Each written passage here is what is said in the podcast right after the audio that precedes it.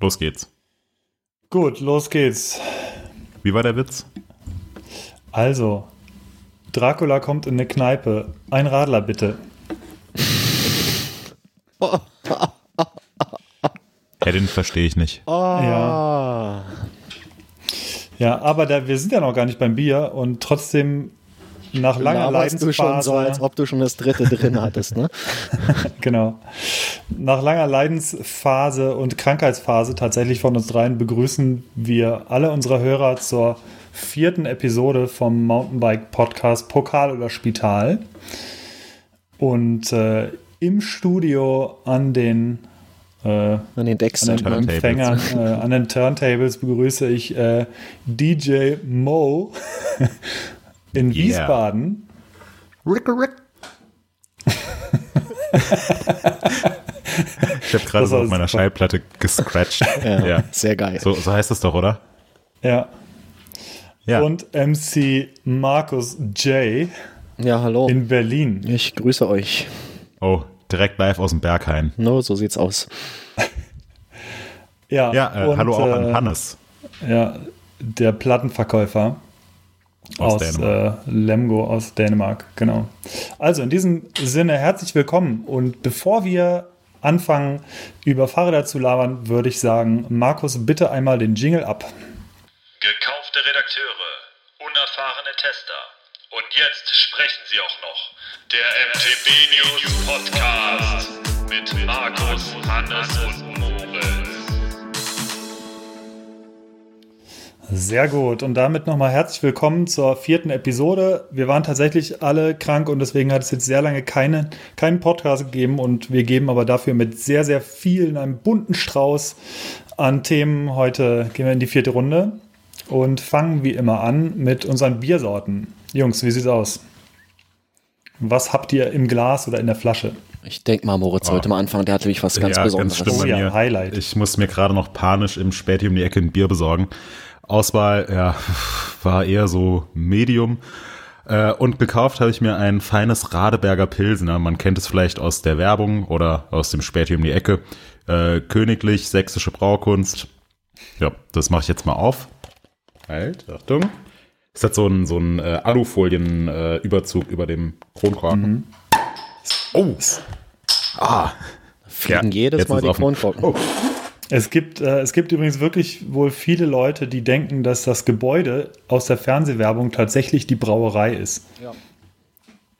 Was, was ja auch so ist. Was ja auch so ist. Ist doch, ja, Na, ja. So, Ja, was ähm, ich trinkt ihr so? weiter. Ich habe ein ähm, Dolden Dark Porter, also ein äh, sehr schwarzes Porterbier vom Riedenburger Brauhaus. Gibt es bei uns hier äh, in so einem Bioladen und das ist sehr lecker. Ich habe schon mal getrunken. Ein äh, 6,9 Volumenprozente. Ich mache es auch mal auf. Das hat nicht ganz so laut gescheppert. Markus, was hast du? Ach ja, ich war hier im Getränke Hoffmann und bin einmal durchs oder an dem äh, Regal mit hellem vorbeigegangen und habe mir ein mal wieder ein helles Vollbier gekauft und zwar ein Stiftungsbräu und habe eben mit Erschrecken festgestellt, ähm, dass das von der Erdinger Weißbräu Brauerei für Fischers Stiftungsbräu gebraut wird. Also das ist irgendein Lizenzprodukt, keine Ahnung. Ähm, ob das jetzt besser ist als das Radeberger von Moritz, das werden wir sehen. Ich werde das jetzt mal Mit öffnen. Sicherheit nicht. Oh, jetzt habe ich hier auch noch den falschen Öffner. Ach Mann, ey. Wir müssen das öfter machen mit dem Podcasten. Ich bin komplett außer Übung. Das Hast du einen normalen Korkenzieher da oder was? Ja, ich habe ein Taschenmesser in meiner Tasche. Achso. Ein Schweizer Taschenmesser und das nehme ich natürlich auch zum Öffnen der Bierflaschen. Prost. Ja, Prost. Ja. Die Oh. wird nicht lange, da wird nicht lange was drin sein in der Flasche. Das läuft gut. Also das, Also bei mir äh, schmeckt man direkt die Tradition der Brauerei raus. Ja. Oh, ich würde auch gern, darf ich ganz kurz vorlesen, was auf der Flasche steht? Es ist mal. fast so schön wie das bei Moritz auf der Flasche. Wenn die Sonne unterging und der Mond sich in der dunklen See spiegelte, beenden die schwer schuftenden Hafenarbeiter im London des 18. Jahrhunderts ihren Tag mit einem Porter. In Hafenkneipen und Spelunken floss das tiefschwarze Bier in rauen Mengen. Unsere Hommage an diese schwer arbeitende Zunft ist ein vollmundiges Porter. Stärker als sein Vorfahre, dafür samtig weich im Geschmack einem Hauch cremigen Kaffees und Schokolade. Und dank der ausgewählten Malze von historischen Emmer und gerösteter Sommergerste herrlich malzig. Perfekt für jeden äh, Podcast-Nachmittag. Ja, cool. Weißt du, Ja. was bei mir drauf steht? Prost. Helles, helles Vollbier, Mehrwegflasche. Äh, bei mir steht drauf, dass am 11. Dezember 1905 das Radeberger Pilsner Abgelaufen ist. König Friedrich August III. von Sachsen zum Tafelgetränk seiner Majestät ernannt wurde. Oh. So. Und jetzt unterhalten wir uns über das Radfahren. Genau. Und zwar ist das erste Thema der erste Lauf des Cross-Country World Cups in Stellenbosch in Südafrika. Das war, das ging schon mal mit einem ziemlichen Paukenschlag los und ähm, war ein perfekter Einstieg eigentlich in die World Cup-Saison. Was meint ihr? Das stimmt. Ja, super, super spannend. Ähm, ziemlich früh in diesem Jahr. Ich hatte es äh, ehrlich gesagt vorher gar nicht so auf dem Schirm, dass Anfang März schon der erste äh, Weltcup ansteht. Ähm, aber macht jetzt irgendwie auch Sinn, so kurz vor der Cape Epic das äh, zusammenzufassen und in Südafrika einen Weltcup auszutragen im Cross-Country-Bereich. Und es war äh, sowohl bei den äh, Herren als auch bei den Frauen ein super spannendes Rennen. Äh, hat total Spaß gemacht, das live im Stream anzuschauen. War sehr, sehr cool. Ich wurde auch echt total überrascht von dem Termin. Bei mir war das allerdings äh, vor einem anderen Hintergrund. Thomas meinte dann irgendwie, ach ja, übrigens, ähm, nächste Woche ist nächste Woche ist äh, World Cup und wir brauchen noch das Tippspiel. und da hatte ich kurz ein bisschen Schweiß auf der Stirn und äh, musste dann irgendwie letzte Woche noch das das äh, Cross-Country-Tippspiel fertig machen, ähm, was mir aber dann tatsächlich gelungen ist und ähm, ja, das ist ja auch ganz gut äh, angenommen worden schon wieder. Und Ja, nicht nur das Tippspiel musste organisiert werden. Also wir ein Rad war, war ja auch ganz ja, gut. na Das- klar, es gibt ja natürlich auch wieder ein Fahrrad zu gewinnen, ist klar. nee, Wir ja, das noch nicht war was, aber- auf jeden Fall eine stressige Woche vor dem, äh, vor dem World Cup. Ja, ähm, ja, aber wer hat denn jetzt eigentlich gewonnen? Was ist denn die Überraschung eigentlich jetzt? Uh, Na, Nino hat Schurter natürlich Hat, hat Nino nicht. Schurter gewonnen? Ja, Nino Schurter hat gewonnen. Herzlichen Glückwunsch in die Schweiz. Aber nein, Nino Schurter hat nicht gewonnen. Der, äh, der Throninhaber wurde entthront. Genau, ähm, Sam Gaze hat gewonnen, Neuseeländer. Sehr, sehr schneller junger Mann. Und ähm, ja, das war eine super, ein super spannendes Finish mit Nino Schurter. Und äh, Sam Gaze hat auch bewiesen, dass er ja, dass er, dass er Schurter schlagen kann, also dass Schurter generell schlagbar ist, was nicht bedeutet, dass er schlechter geworden ist, sondern dass ich denke, viele, viele andere Fahrer jetzt einfach irgendwie da in diese ganze, in die Absalon-Kulavi-Lücke irgendwie reinpreschen. Und äh, neben Sam Gaze sollte auf jeden Fall auch äh, Mathieu van der Poel genannt werden. Der Cyclocross-Superstar, kann man sagen, der hat unfassbar viel gewonnen ähm, auf dem Cyclocross-Rad in der vergangenen Saison. Lass uns, Oder- lass uns gleich mal über den, über den äh, Mathieu van der Poel reden. Ähm, Gleich noch vorneweg kurz, äh, für die, die jetzt vielleicht nicht jedes Rennen letztes Jahr im Cross-Country-Weltcup gesehen haben oder die mit die dem jetzt Thema erst eingeschaltet äh, haben. die jetzt erst eingeschaltet haben. Ähm, Nino Schurter hat letztes Jahr einfach jedes Weltcup-Rennen gewonnen und äh, die Weltmeisterschaft gewonnen. Also Ja. alle Und Rennen, Cape die für Epic ihn gewonnen. ja, also alle Rennen, die für ihn persönlich wichtig waren, hat er gewonnen und hat er absolut dominiert. Also ähm, der hat da mit der Konkurrenz gespielt und äh, ja nach Belieben dominiert. Und dieses Jahr erster Weltcup, der dem Nino Schurter sicherlich wieder wichtig war, ähm, ja, wurde er von Sam Gaze geschlagen. Und das ist das ist schon äh, eine spannende Sache, weil eben jetzt jemand bewiesen hat, ah, Nino Schurter ist schlagbar und das sendet ja auch ein Signal an die Konkurrenz. Also wird sicherlich eine wahnsinnig spannende Saison. Denke ich auch. So sah Er es auf jeden also- Fall auch aus. Ist der, der FC Bayern nur in cool. Oh. Jetzt machst du dir ja aber gerade Feinde, glaube ich. Hat der Schurter auch immer so, äh, so zwölf Fans aus der Schweiz, die im weißen, äh, weiß gekleidetem Telekom-Tee am Streckenrand stehen? Ja, so ist es. Aber jetzt kommt er, jetzt wird es von hinten, wie gesagt, aufgerollt. Und äh, ich denke, das wird eine, ein sehr spannendes Dreierduell dieses Jahr. äh, mit Sam Gaze und Van der Pöhl und Nino Schurter, weil Van der Pöhl ja auch gesagt hat dieses Jahr, dass er sich sehr auf den Cross-Country World Cup ähm, konzentrieren will und wenn der da auch nur annähernd so Gas gibt wie beim Cyclocross, dann wird das sehr, sehr spannend alles. Ja, erklär doch mal kurz, was es mit Mathieu van der Pöhl auf sich hat. Oh, was hat es damit auf sich? Also ähm, er fährt jetzt seit, äh, seit wann fährt er für Canyon? Seit ein paar Monaten? Seit, seit Anfang Monaten? des Jahres. Ja, genau. Ähm, was hat es mit ihm auf sich? Also wie gesagt, er hat äh, äh, er ist der absolute Superstar im ähm, Cyclocross und hat in der vergangenen Saison oder in der aktuellen Cyclocross-Saison, ich, ich, weiß nicht, ob er ganz alles gewonnen hat, aber ich glaube, er hat fast alles gewonnen, 32 Rennen oder irgendwie sowas, wenn ich mich recht erinnere. Und ähm, möchte also jetzt im Mountainbike World Cup angreifen. Ist auch noch ein sehr junger Fahrer und äh, ja, einfach, einfach wahnsinnig gut. Es ist so, viele sprechen von ihm eigentlich auch und das äh, Attribut trifft auf Nino Schurter eigentlich auch schon immer zu. Er ist ein sehr kompletter Mountainbiker. Also ich glaube, die beiden, die könntest du auch auf einen Downhiller setzen oder auf ein Rennrad, was, was ja beide und auch gerade Nino Schurter zum Beispiel äh, in der, ich weiß gar nicht, ich glaube in der Schweiz auch schon bewiesen haben. Ähm, das sind komplette Fahrer einfach. Also egal was für ein, was für ein Ratze fahren, mit ein bisschen Training und ein bisschen Eingewöhnung fahren die halt fast überall ganz vorne mit. Und ähm, deswegen wird es, glaube ich, wirklich heftig dieses Jahr. Mhm. Ja, also Van der Pöhl so als, also im Weltcup, das ist ja wirklich das, das höchste Niveau. Und da kommt mal eben so ein äh, Cyclocrosser an und fährt in seinem ersten Weltcuprennen als Quereinsteiger von Startposition Pan 40 oder so, ziemlich weit hinten auf einer Strecke, mhm. wo es eigentlich im Vorfeld heißt, die Startposition ist total entscheidend, die erste Kurve ist entscheidend, wie weit man da vorne ist, weil man auf der Strecke nicht so wirklich überholen kann.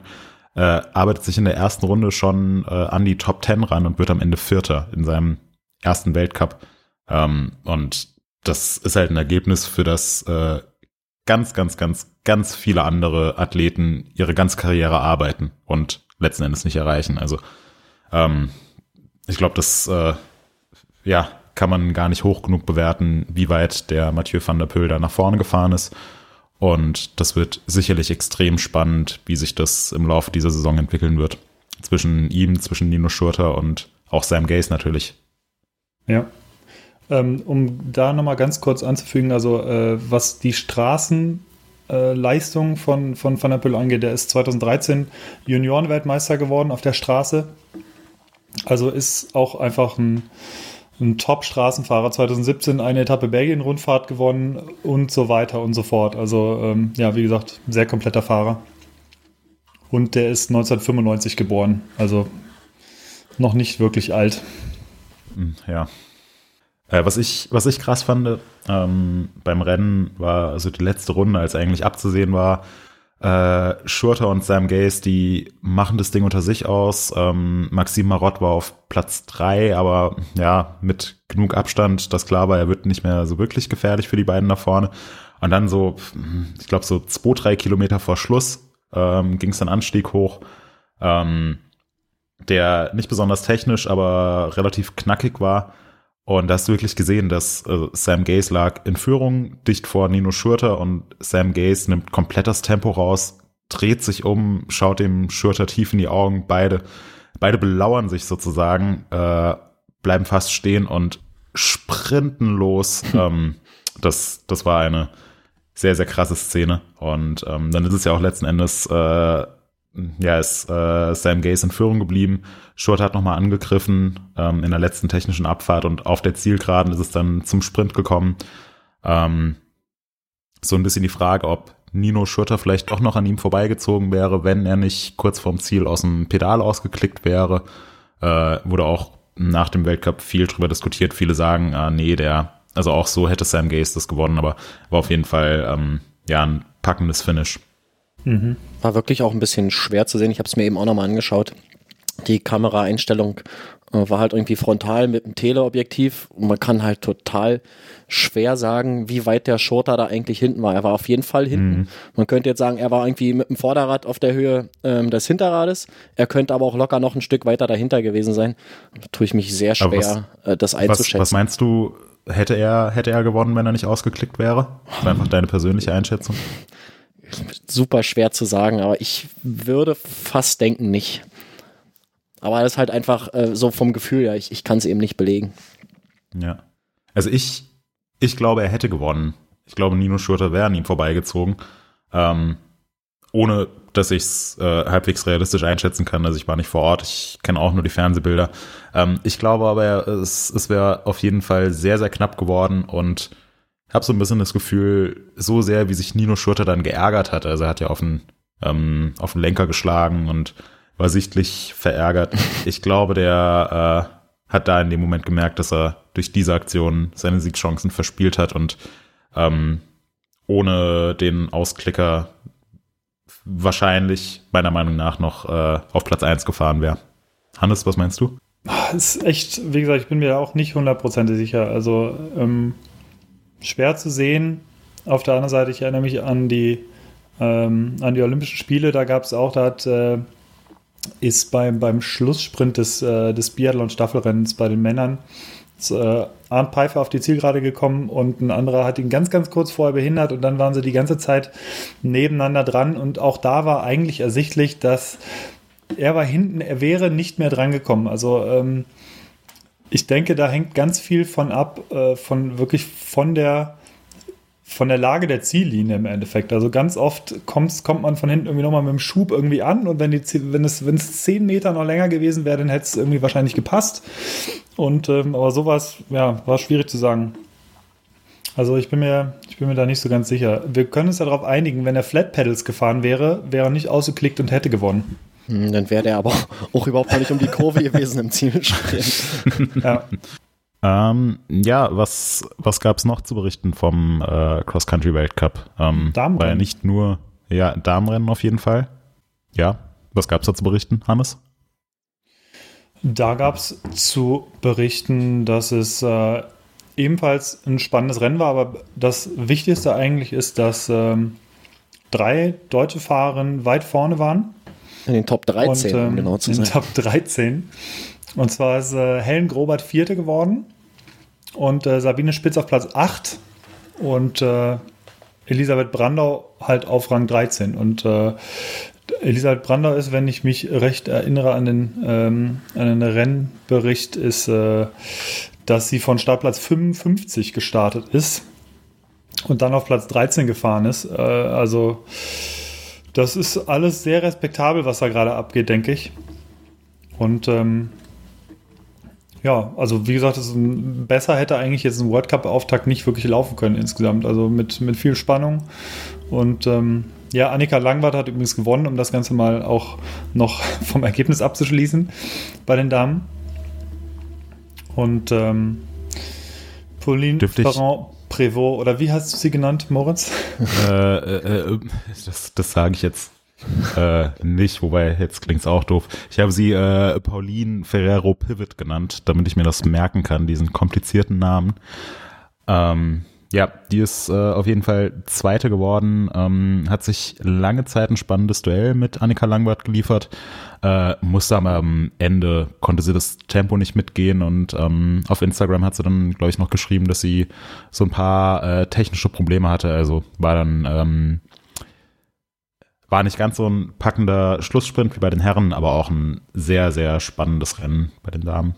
Ja, und Hannes, wie du es eben schon angesprochen hast, ähm, aus deutscher Sicht, Helen Grobert auf Platz 4 ähm, hat sich auch, äh, also das Rennen super eingeteilt, ist, ähm, glaube ich, in der vorletzten Runde die äh, zweitschnellste Rundenzeit des äh, Damenrennens gefahren und ähm, dann kurz vorm Ziel noch äh, an den beiden äh, an den beiden Frauen vorher vorbeigezogen. Platz 4 äh, für sie ist, glaube ich, ihr bestes Weltcup-Ergebnis überhaupt ähm, auf dem Podium auch, ja. beim Saisonauftakt. Also ist echt eine, eine äh, grandiose Leistung. Ähm, ja, und insgesamt, äh, wie ihr eben schon gesagt habt, aus deutscher Sicht ist das äh, Damenrennen sehr, sehr, sehr, sehr gut gelaufen.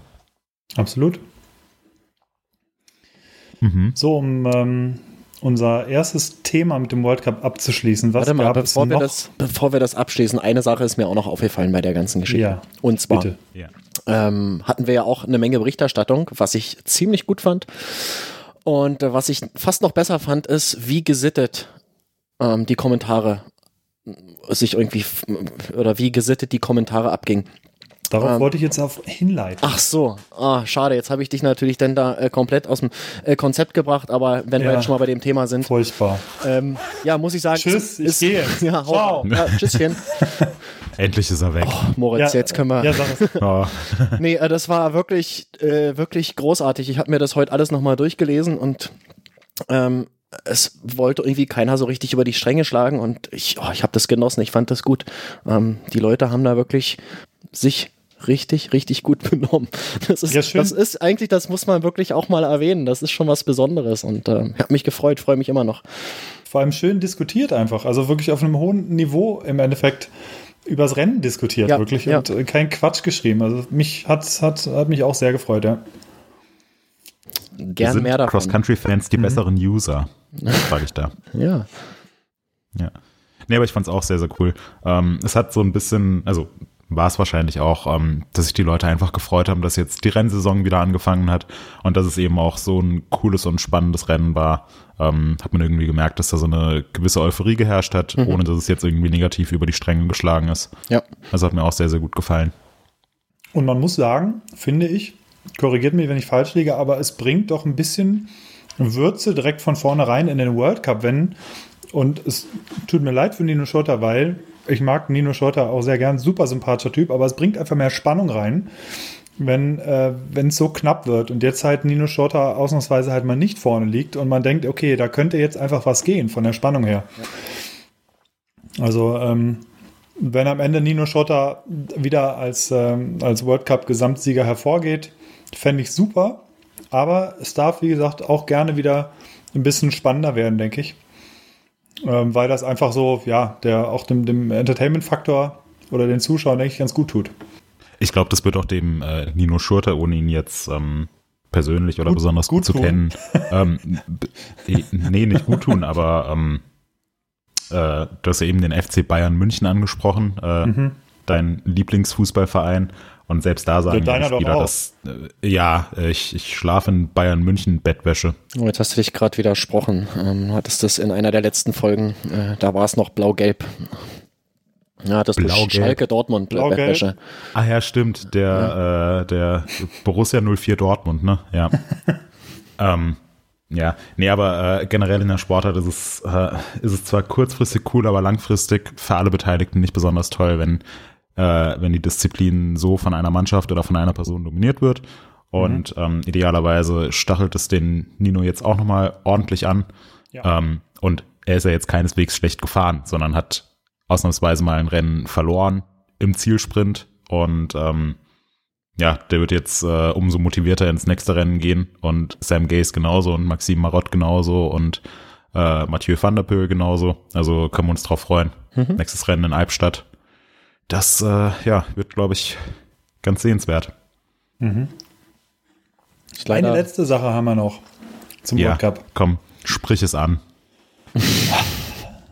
Es gab ein Foto von Nino Schotters Fahrrad. Und da war eine Besonderheit hinten montiert. Und Vorne zwar auch, habe ich gesehen. vorne auch. Und zwar haben die Mechaniker, und es war, und ich glaube, das ist eigentlich der Grund, warum er nicht gewonnen hat, die haben äh, aus Boshaftigkeit die Kabel abmontiert von seiner Schaltung. Das haben sie doch gemacht, Das- um Gewicht zu sparen, oder? Ja, aber da konnte er gar nicht schalten. Also kein Wunder. Ja, aber Oder was ist da los? Moritz, klär uns doch auf. ja, gute Frage. Haben sie einfach vergessen, das WLAN-Kabel zu verlegen. Mhm.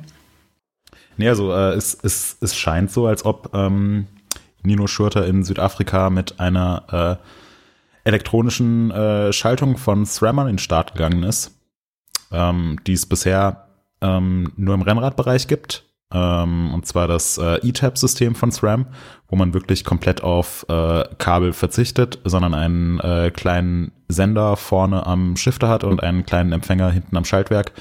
Und der Rest, der äh, läuft ja, ist Magie oder Magneten oder keine Ahnung was. Magie, Strom, ist, ja. Magie ist es. Ja. Das ist Magu. Ma- Magu.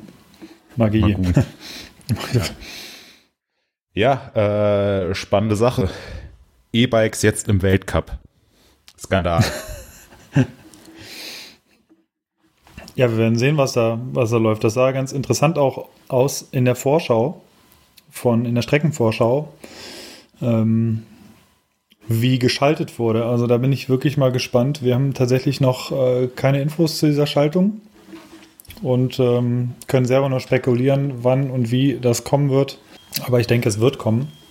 Und äh, ja, Es wird Bin auf gespannt, jeden wann. Fall kommen und das war ja eigentlich auch nur, oder es ist ja eigentlich nur eine Frage der Zeit, ähm, bis äh, das auch im Mountainbike-Bereich äh, kommt, weil es einfach ein, ein Markt ist, äh, der bedient werden möchte.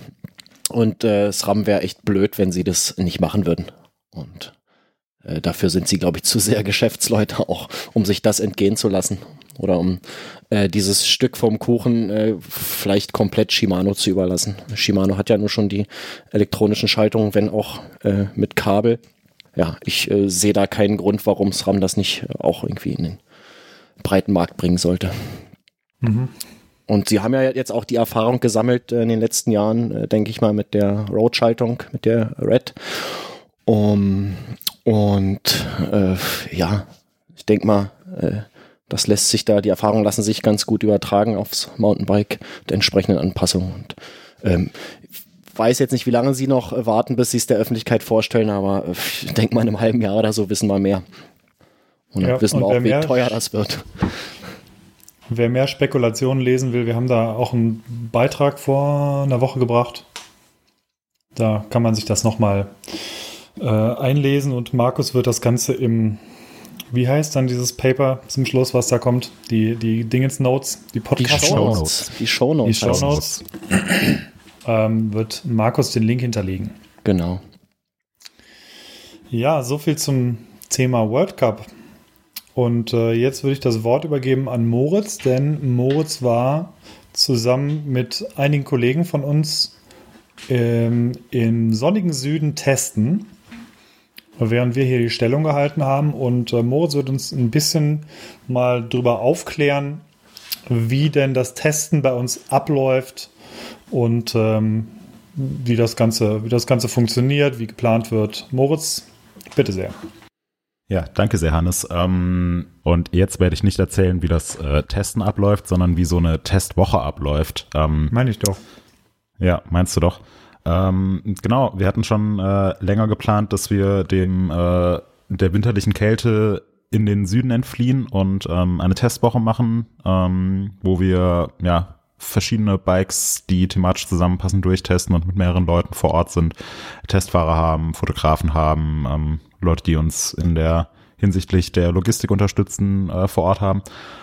Ähm, und das äh, war jetzt vor ja, anderthalb Wochen. Ähm, Waren wir eine Woche unterwegs mit ähm, sieben Leuten insgesamt und uh, 13 oder 14 Fahrrädern, um die äh, auf Herz und Nieren zu überprüfen, wie es ja so schön heißt. ähm, ja, und ähm, Mit einem breiten wir- Grinsen. mit einem breiten Grinsen im Gesicht sind wir mit bis zu 60 km/h aggressiv äh, bergab gefahren auf der Suche nach dem nächsten Adrenalinkick. aggressiv, aber verspielt. aggressiv verspielt. Ich. Das, das auch. ja. Äh, mit, mit den Waffen. Ähm, Oh ja, den ja, Trailwaffen. Ja. Ähm, wir hatten auf jeden Fall, äh, so viel kann man glaube ich schon mal vorwegnehmen. Ähm, wir hatten sieben Enduro Race Bikes dabei äh, und dazu noch einige E-Bikes von unseren Kollegen von EMTB News. Ähm, sind ziemlich spontan ähm, nach äh, Barcelona gefahren und geflogen und hatten dann eine Unterkunft in Lorette de Mar. Das ist äh, kein Scherz, wir waren wirklich eine Woche in Lorette de Mar. Ähm, wollten eigentlich- äh, nicht nur. Ähm, ja, eigentlich war der Plan, dass wir nach äh, Latsch fahren. Ähm, also in der Nähe von Bozen, was eigentlich äh, logistisch viel angenehmer gewesen wäre, weil es äh, nicht so weit entfernt ist. Ähm, aber dann hat die Russenpeitsche zugeschlagen und äh, Temperaturen von ähm, boah, ich glaube, minus 15 Grad, bis zu minus 15 Grad beschert. Mhm. Ähm, was äh, klar, es kann im Februar oder März schon mal kalt werden, aber so kalt wie diese Kältewelle, die ja eigentlich ganz Europa erfasst hat, ähm, das ist dann doch eher ungewöhnlich. Äh, das haben wir in der Wettervorhersage gesehen, deswegen äh, ziemlich spontan alles umdisponiert, ähm, haben donnerstags entschieden, dass wir samstags mit sieben Personen uns in Lorette Mar treffen. Ähm, Statt doppelt so vielen in Südtirol. Ungefähr. Ja, ähm, fünf Leute sind dann äh, hingeflogen. Ähm, zwei Leute hatten die ehrenvolle Aufgabe, den äh, Sprinter beziehungsweise Ford Transit äh, gefüllt mit Fahrrädern und ganz viel Gepäck ähm, von unserem Hauptsitz äh, in Rheinland-Pfalz bis nach Lorette Mar zu fahren. Ähm, ja, und dann waren wir eine Woche vor Ort in einem äh, ziemlich coolen Gebiet. Ähm, und zwar in Santa Coloma. Das ist äh, ungefähr eine Stunde östlich von Barcelona, beziehungsweise 20 Minuten nördlich von Lorette Mar. Und haben dort Fahrräder getestet und hatten überwiegend Glück mit dem Wetter. Ähm, es hat einen Tag lang geschneit, ähm, was in der Region ziemlich ungewöhnlich ist. Äh, ansonsten hatten wir viel Glück mit dem Wetter, am Ende 17 Grad und Sonnenschein. und da haben wir dann diverse E-Bikes getestet und ähm, sieben Enduro Race Bikes getestet für einen großen Vergleichstest, der ja jetzt in den nächsten Wochen erscheinen wird. Ähm, das klingt erstmal. Ja. Wie lange wird, im, wie lang wird im Vorfeld denn sowas geplant? Ähm, so, so eine die, große Testreihe. Ja, ähm, die Idee oder das Vorhaben, sowas in die Tat umzusetzen, bestand eigentlich schon die ganze Zeit, also jetzt in den letzten Monaten definitiv, weil wir damit äh, letzte Jahr, äh, letztes Jahr sehr gute Erfahrungen gemacht haben. Da waren wir mit noch mehr Leuten in ähm, Punta Ala und haben unter anderem äh, acht äh, Trailbikes getestet, waren einer der größten Tests im letzten Jahr von MTB News. Ähm, von daher das Vorhaben, so im ja, Januar, Februar, März äh, mit vielen Leuten wegzufahren und so eine Testreihe durchzuführen, äh, bestand definitiv eigentlich schon seit dem Zeitpunkt. Ähm, so konkret mit der Planung angefangen haben wir im Oktober oder November, würde ich sagen. Ja, Ende, Ende Oktober, Anfang November. Ähm, es klingt erstmal relativ simpel. Man braucht sieben Fahrräder, man braucht ein paar Testfahrer, man braucht jemanden, der Fotos macht und dann kann man ja eigentlich schon mit dem Testen loslegen. Und dann, ja, ist die Sache erledigt. Äh, so einfach ist es aber leider nicht. Ähm, es hängt ein riesiger Rattenschwanz dran ähm, von man braucht Fahrräder, man muss den ganzen Kram bestellen, man muss die Firmen davon überzeugen, uns für den Testzeitraum Fahrräder zur Verfügung zu stellen, bis hin zu, äh, wie kommen die Fahrräder dann eigentlich an den Testort? Oder wie läuft das Ganze vor Ort ab? Oder ähm, ja, wie sehen die die Tage vor Ort aus. Also es ist, es ist eine, für uns immer eine ziemlich große Aktion, ziemlich anstrengend, ziemlich spaßig, weil man halt eine Woche lang äh, Fahrräder fährt und testet und gerade so dieses Fahrräder direkt auf denselben Trails gegeneinander testen ist sehr, sehr spannend, sehr lehrreich. Ähm, ja, aber bedarf auch viel Planung. Ähm, so ganz konkret angefangen haben wir damit dann äh, im November, Dezember, dass wir festgelegt haben, welche Fahrräder oder äh, in welche Richtung soll der Test überhaupt gehen.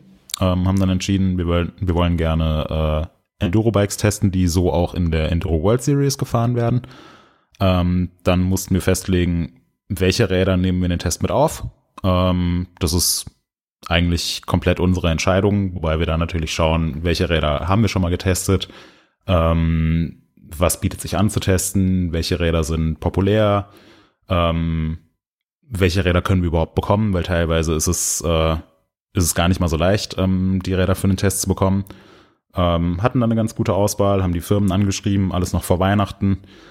Ähm, ja, dann, äh, wie es eigentlich immer bei solchen Testgeschichten ist, kommen dann irgendwelche Räder doch nicht an. Ähm, in einem Fall hat es zum Beispiel äh, DPD ziemlich vermasselt. Das Rad sollte aus England kommen und ähm, hing einfach mal eine Woche bei denen im Versandlager fest und ist dann nicht rechtzeitig angekommen. Ähm, ja, also wird dann eine, eine Auswahl getroffen und letzten Endes haben wir dann unmittelbar, bevor wir zu dem Test losfahren, eine Menge Räder bei uns in der Redaktion. Dann müssen die alle vorbereitet werden, ähm, sprich komplett äh, aufgebaut und durchgecheckt werden. Ähm, wir müssen schauen, dass die Reifen äh, vernünftig sind, dass alle Räder auf Tubeless umgerüstet werden, dass die Federelemente und gerade bei Stahlfederdämpfern die Federhärte passt, ähm, dass man im Prinzip auf den Rädern fahren kann und nicht äh, dann vor Ort noch die ganze Zeit damit beschäftigt ist, alles umzubauen und fahrtüchtig zu machen. Ähm, dann müssen ein paar Leute mit äh, einem großen Auto alle Räder ähm, zum Testort fahren war jetzt im Fall von äh, Lorette Mar waren das äh, ja mal so 13 Stunden im Auto. Ähm, Gerade wenn man E-Bikes dabei hat, ist es kompliziert, weil man mit den E-Bikes nicht fliegen darf. Das heißt, es muss jemand mit dem Auto hinfahren. Und dann ist man vor Ort, braucht auch eine Unterkunft, ähm, die die Kapazitäten bietet, um da mal so viele Räder aufzubewahren und ähm, an den Rädern gut schrauben zu können und so weiter. Und dann kann getestet werden. Und ähm, ja, das ist auch eine gar nicht mal so simple Sache, ähm, weil man sich, ja, man muss die Trails kennenlernen, ähm, man muss die Räder äh, gut fahren können, man muss in den Grenzbereich bewegen. Trotzdem muss man sich äh, vor allem darauf konzentrieren, was die Fahrräder machen, wie sich die Fahrräder verhalten, welche Unterschiede zwischen den Fahrrädern bestehen. Ähm, es müssen mehrere Tester äh, jedes Modell fahren. Man muss die Bikes im direkten Vergleich gegeneinander fahren. Ähm, man muss natürlich jedes Rad auf seine persönlichen Vorlieben abstimmen, weil ist ja klar, dass ein Tester, der 60 Kilo wiegt und ein Tester, der 160 Kilo wiegt, dass die ihr Setup nicht genau identisch haben. Ähm, dann muss man eventuell nochmal äh, ja, den, den Vorbau umschrauben oder das ganze Cockpit höher bauen oder mit dem Luftdruck in den Reifen so lange spielen, bis der perfekt passt, also bis man erstmal das volle Potenzial des Bikes entfaltet hat. Ähm, und dann müssen natürlich auch die ganzen Testeindrücke irgendwie zu Papier beziehungsweise äh, auf den Computer gebracht werden. Und dann hat man erstmal nur ähm, für sich einen Überblick, welches Rad wie gut abschneidet und wo die Stärken und Schwächen und Besonderheiten von jedem Rad liegen. Dann ist ja noch nicht der Artikel, der dann bei uns veröffentlicht wird, gebaut. Ähm, ja, was natürlich auch gemacht werden muss, äh, sind ganz viele Fotos. Also alle Fahrräder müssen komplett durchfotografiert werden, damit man schöne Produktfotos hat. Ähm, wir müssen Actionfotos machen, was auch nochmal relativ viel Zeit in Anspruch nimmt, wo man sich äh, Zeit für nehmen muss. Es geht nicht nebenbei, während die Testcrew Abfahrten macht, äh, dass der Fotograf dann äh, nebendran im Gebüsch sitzt und immer eine halbe Stunde wartet, bis jemand mal vorbeifährt, sondern dafür muss man sich auch nochmal explizit Zeit nehmen, dass man da ein paar äh, Fotosessions einlegt. Ähm, und dann ist man trotzdem noch von externen Faktoren nicht ganz unabhängig. Wir hatten zum Beispiel ähm, ein bis zwei Tage furchtbares Wetter. Ähm, da konnten wir eigentlich nicht vernünftig testen, weil es zu kalt war. Ähm, einer aus unserem Testteam ist krank geworden. Das kommt dann auch noch dazu. Ähm, kann man sich eben nicht aufs Fahrrad setzen. Ja, und so werden diese Wochen, diese Testwochen dann, auch wenn sie erstmal ja gar nicht so, gar nicht so wild klingen, aber letzten Endes ist es immer eine ziemlich stressige, ziemlich produktive und gleichzeitig ziemlich spaßige und coole Zeit. Vielen Dank für die äh, erhellenden Worte. Ich denke, das Bitte erklärt sehr. auf jeden Fall einiges wie das bei uns so grundsätzlich abläuft. Und äh, wir könnten vielleicht da noch was, noch ein Geheimnis klären, wo jedes Mal die Leute nachfragen, wie wir das denn hinkriegen. Und zwar geht es darum, die Fahrräder bleiben, wenn wir die fotografieren, auf unseren Fotos immer auf magische Art und Weise stehen. Ohne dass irgendwo eine Stütze oder ein Stock irgendwo steht. Moritz, wie machen wir das? Darf man das Geheimnis verraten? Ja, ich denke schon. Also, wenn ich das zum Beispiel fotografiere, ne, dann stehe ja. ich da mit dem Teleobjektiv mhm. ein bisschen weit weg und dann mhm. steht zum Beispiel jemand wie der Moritz, steht dann am Hinterrad und der Moritz ruft dann 1, 2, 3 und geht dann ganz schnell weg und lässt das Fahrrad los. Dann wird das Foto gemacht und, und dann, dann schenkt der Moritz. Und dann scheppert dann scheppert runter, ja. genau. Also ich sag mal, in, in, äh, in einem von 20 Versuchen scheppert es tatsächlich wirklich runter. In 19 Versuchen wird Moritz es dann immer wieder auffangen. Aber so wird es tatsächlich immer gemacht bei uns. Und damit wäre dieses Geheimnis auch mal gelüftet, wie das funktioniert. Ja, Genau. Ja. Jetzt hast du es verraten. Jetzt habe ich es verraten. Ähm, Mist. Ist übrigens lustig, wenn man das nicht mit Mountainbikes macht, sondern mit E-Bikes. Äh, Ja. Weil die scheppern nicht in einem von 20 Fällen auf den Boden, sondern in 20 von 20 Fällen. Die sind so schwer, die, äh, also du musst ja das, das Fahrrad irgendwie am Hinterrad festhalten, dann schnell den Arm wegziehen, am besten noch den Körper wegziehen, damit, äh, ja, damit man nicht im Bild ist. Ähm, und eine Sekunde später muss man es wieder am Hinterrad greifen, während gerade dieses äh, 25 Kilo E-Bike zur Seite kippt. Das, äh, das geht nie gut. Da brauchst du ein Bizeps wie Popeye und selbst dann könntest du es nicht halten. Also die scheppern eigentlich immer auf den Boden. Äh, doch, liebe Hersteller, das funktioniert immer. Die scheppern nie auf den Boden. Nur um das mal. polstern den Boden immer. Genau, wir polstern den Boden extra. Ja, Ja, und äh, diese Testwoche jetzt in Spanien, ähm, die ist abgeschlossen. Äh, wir haben, wie gesagt, äh, sieben Enduro Race Bikes getestet, die alle ziemlich cool waren. Ähm, war auch ein äh, echt interessantes Testfeld. Also wir hatten, was hatten wir dabei? Wir hatten das äh, Track Slash dabei, wir hatten das äh, Specialized Enduro dabei. Klar, das muss dabei sein bei einem Enduro-Vergleichstest. Ähm, wir hatten das äh, Canyon Strive dabei als Klassiker. Wir hatten das äh, neue Radon Jab dabei. Dann noch Bikes von Rocky Mountain und Ibis und ein äh, Lapierre, das äh, letztes Jahr in der Enduro World Series immerhin auf Platz zwei der Gesamtwertung gefahren ist. War super spannend, die Räder zu testen. Alles echt coole Bikes. Ähm, die Tests werden jetzt bald online gehen. Da müssen eben noch die ganzen Berichte geschrieben werden. Ähm, ich weiß nicht genau, wie viele Tiefen- und Höhenmeter jedes Rad zurückgelegt hat, aber definitiv mehrere tausend. Äh, jedes Rad wurde von mindestens drei Leuten gefahren, ähm, bis zum geht nicht mehr ähm, durchgetestet und optimiert, äh, damit wir auch wirklich in den perfekten Einstellungen gefahren sind. Ähm, ich war in der Testwoche als äh, Fotograf und Testfahrer dabei. Ich glaube, ich habe insgesamt äh, mit allen Produktfotos und so weiter sind es dann so, ja, definitiv im vierstelligen Bereich, ich glaube, über 2000 Fotos geworden. Ähm, ja, also es äh, steckt sehr, sehr viel dahinter und ist Menge Arbeit, bis letzten Endes dieser Test dann online erscheint. Aber wie gesagt, eine total spannende Sache und auch eine abwechslungsreiche und unterhaltsame Sache. Und ich freue mich schon auf das nächste Testcamp. Habt ihr denn in dem äh, Zusammenhang, wo ihr dann irgendwie da die ganzen Räder hattet, auch irgendwie anderes Zeug getestet? Irgendwelchen, äh, weiß nicht, Bekleidung oder anderen Kleinkram, was man sich ans Bike baut oder so? Oder hat sich das wirklich nur auf die Fahrräder konzentriert? Mm, Kleinkram haben wir auch getestet, ähm, wobei man bei den Fahrrädern natürlich darauf achten muss, dass die so getestet werden, wie sie eben auch vom Hersteller angeboten werden. Also da wäre es natürlich fies zu sagen, hier jetzt an das ähm, total exemplarisch an das Rocky Mountain bauen wir jetzt noch irgendeinen Carbon-Laufradsatz dran, Nee, den nee, wir nee, auch das- testen wollen. Das meint Das ich nicht. Äh, eher, Ja, weiß ich jetzt nicht, ähm, Flaschenhalter oder irgendwie sowas. Ähm, Ja, ja. genau. Also jetzt ähm, bei dem Test oder bei der Gelegenheit ähm, haben wir ähm, diverse Klamotten mitgehabt. Ähm, wir machen auch noch einen, wir machen einen großen Knieschoner-Vergleichstest, wo jetzt schon mal sehr, sehr viele Testeindrücke gesammelt wurden ähm, und viele Fotos entstanden sind, die wir dafür natürlich nutzen können. Ähm, die Knieschoner werden wir auch alle nochmal im Labor testen lassen. Also von daher, der Test, der ist jetzt noch nicht abgeschlossen, aber wir haben schon mal eine gute Grundlage.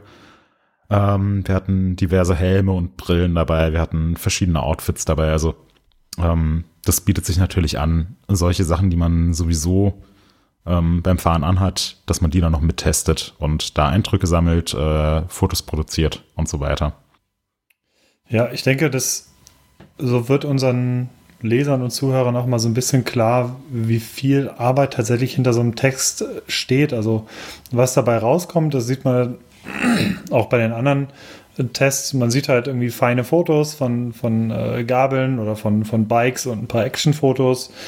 Und wenn man aber diese Gesamtheit tatsächlich nimmt, das heißt, man hat dann irgendwie sechs oder acht Tests teilweise und äh, man hat wirklich also äh, Fotos von acht Bikes und Actionfotos zu jedem Bike und einen sehr, sehr großen Testbericht. Ich denke, dann wird zusammen mit den Ausführungen von Moritz hier ähm, relativ klar, wie groß der Aufwand, nicht zuletzt der finanzielle Aufwand, wenn ähm, also diese viele User, die spekulieren ja auch immer, ja, ja, das wird irgendwie eh bezahlt von irgendwelchen Herstellern. Also sowas wird ähm, definitiv äh, ist das immer ein komplett unabhängiger Test. Wir bekommen die Räder dann zu diesem Testzeitpunkt ähm, zur Verfügung gestellt und schicken die danach wieder zurück und da gibt es keine Hersteller, die irgendwas bezahlen oder sonst was, sondern das ist für uns ein großer Aufwand und auch ein großer finanzieller Aufwand, der und wir wollen euch natürlich einfach einen Mehrwert bieten einen großen, indem wir halt mit mehreren Leuten testen und wirklich hochwertige Testberichte auch verfassen.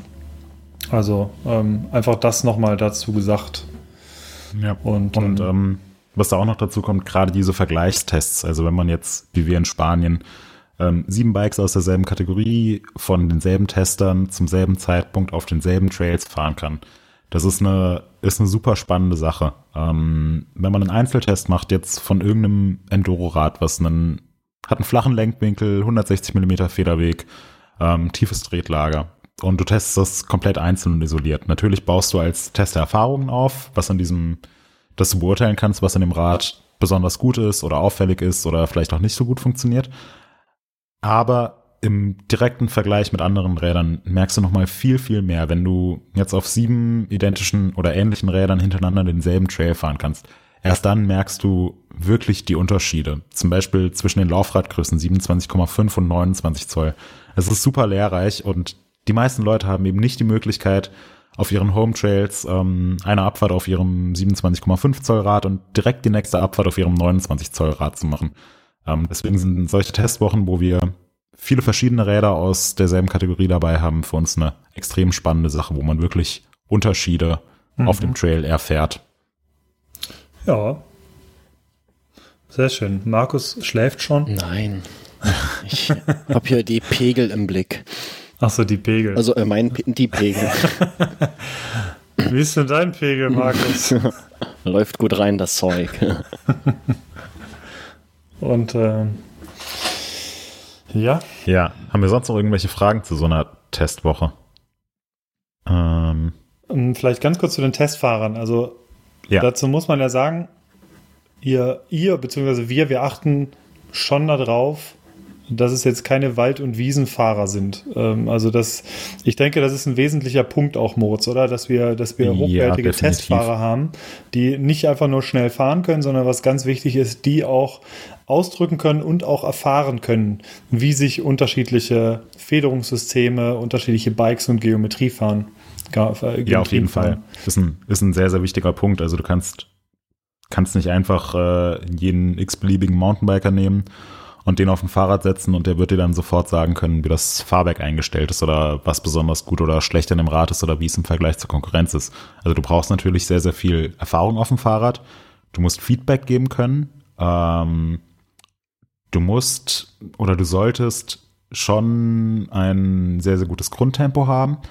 Ähm, und du musst die Räder, gerade wenn es jetzt so um Enduro Race Bikes geht, musst du sie schon annähernd in den Grenzbereich bringen können, weil sich da dann natürlich die, die größten Unterschiede zeigen.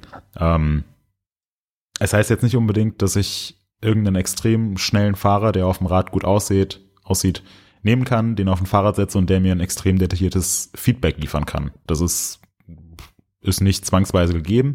Es hilft natürlich, gut fahren zu können und viel Erfahrung zu haben, aber es ist schon ein relativ spezieller Mix, der da, der da vorausgesetzt wird. Und das ist, ist selbst im Weltcup so, also im, im Downhill-Weltcup, ähm, der wird ja auch ganz, ganz äh, stark von zum Beispiel äh, Federungsherstellern genutzt, um sich Feedback über Produkte abzuholen. Und da gibt es manche Fahrer, die können sowas extrem detailliert geben ähm, obwohl sie jetzt vielleicht nicht ähm, bei jedem Rennen aufs Podium fahren.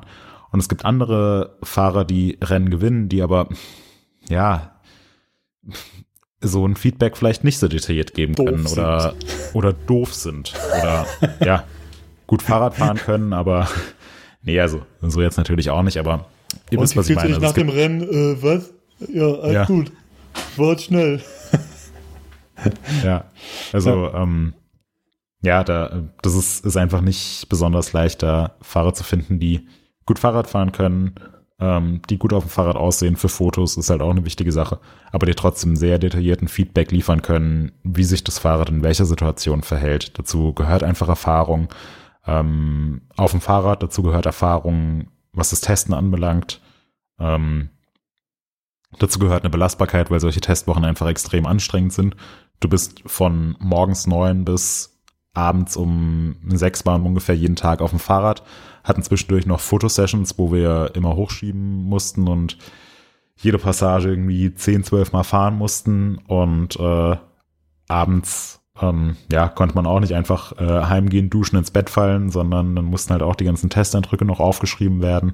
Ähm, die Fahrrad Fahrräder mussten äh, für den nächsten Tag vorbereitet werden und so weiter. Es ist ähm, schon so eine, so eine Woche am Limit. Das kann ich bestätigen, ja. Auch wenn ich diesmal nicht dabei war, in Punta Ala war es ähnlich. Und das ist schon heftig dann, ja.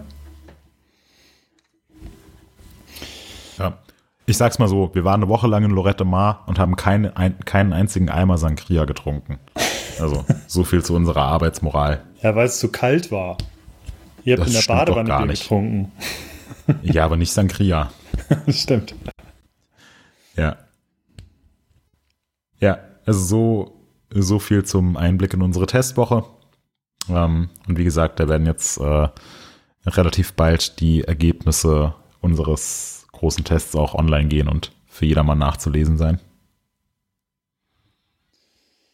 Ich bin auf jeden Fall gespannt. Und äh, vielen Dank, Moritz, dafür, für den Einblick. Bitte. Wir machen weiter. Wir haben nämlich noch ein Thema. Und zwar ähm, geht es darum, dass wir die nächsten Wochen oder die nächsten Podcast-Folgen gerne auch mal äh, das Thema Fotografie anschneiden wollen. Wir sind alle drei äh, begeisterte Fotografen. Moritz hat es ja schon ein bisschen angedeutet. Er hat jetzt äh, bei dem Testcamp ähm, alle Fotos gemacht. Ähm, ich bin oft auf Events unterwegs, war in Punta Ala letztes Mal als Fotograf dabei und fotografiere sonst ganz viel. Äh, und auch Markus ist Fotograf, macht super viele und schöne Bilder. Und für alle, die jetzt nicht das hochwertigste oder krasseste Fotoequipment dabei haben, beziehungsweise vielleicht ihr Handy dabei haben auf dem Trail, wollten wir einfach mal kurz umreißen, wie man auch mit einem, mit einem aktuellen Smartphone oder mit der Handykamera halt auch mal ein ansprechendes Foto machen kann während man auf der Tour fährt. Es kann ja öfter mal sein, man hat ist irgendwie cool auf dem Trail und im normalen Fall oder früher war es eigentlich immer so, dass man im Wald irgendwie, man bringt die Kamera, holt die Kamera vor oder das Handy, man macht ein Foto und jemand springt irgendwie und der Fahrer ist unscharf, der Wald ist wunderschön scharf und das sind so diese Standardbilder, wo man denkt, ja, es bringt irgendwie alles nichts. Und ähm, wie man das ein bisschen verbessern kann, das möchte ich euch hier in diesem äh, Telekolleg Fotografie Teil 1 äh, ein bisschen nahe bringen.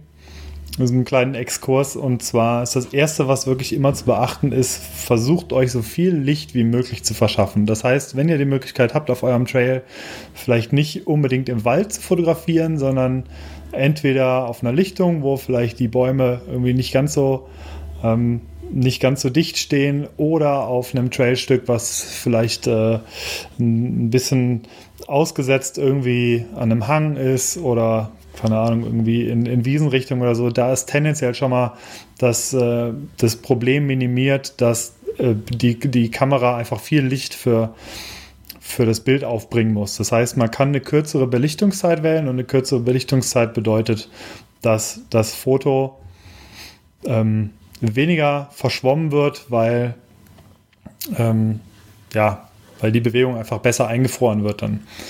Genau, Und, also wir ähm, fotografieren ja Mountainbiker, die Mhm. sich mit einer Bewegen. gewissen Geschwindigkeit durch den Wald bewegen. Es ist kein Stillleben oder so. Es sei denn, man, ja, man, das kann man auch machen, dass jemand in, ja, dass, dass man in der Luft schwebt. Da muss nur jemand dein Hinterrad festhalten, dann zählst du bis drei.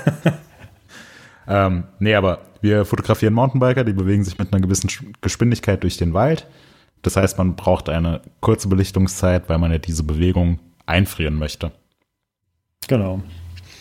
Und ähm, von daher, man, ähm, da kommen wir später gleich noch zu, wie man trotzdem Bewegungen irgendwie oder, oder Fotos cool kriegt, äh, selbst wenn wenig Licht vorhanden ist, auch mit der Handykamera.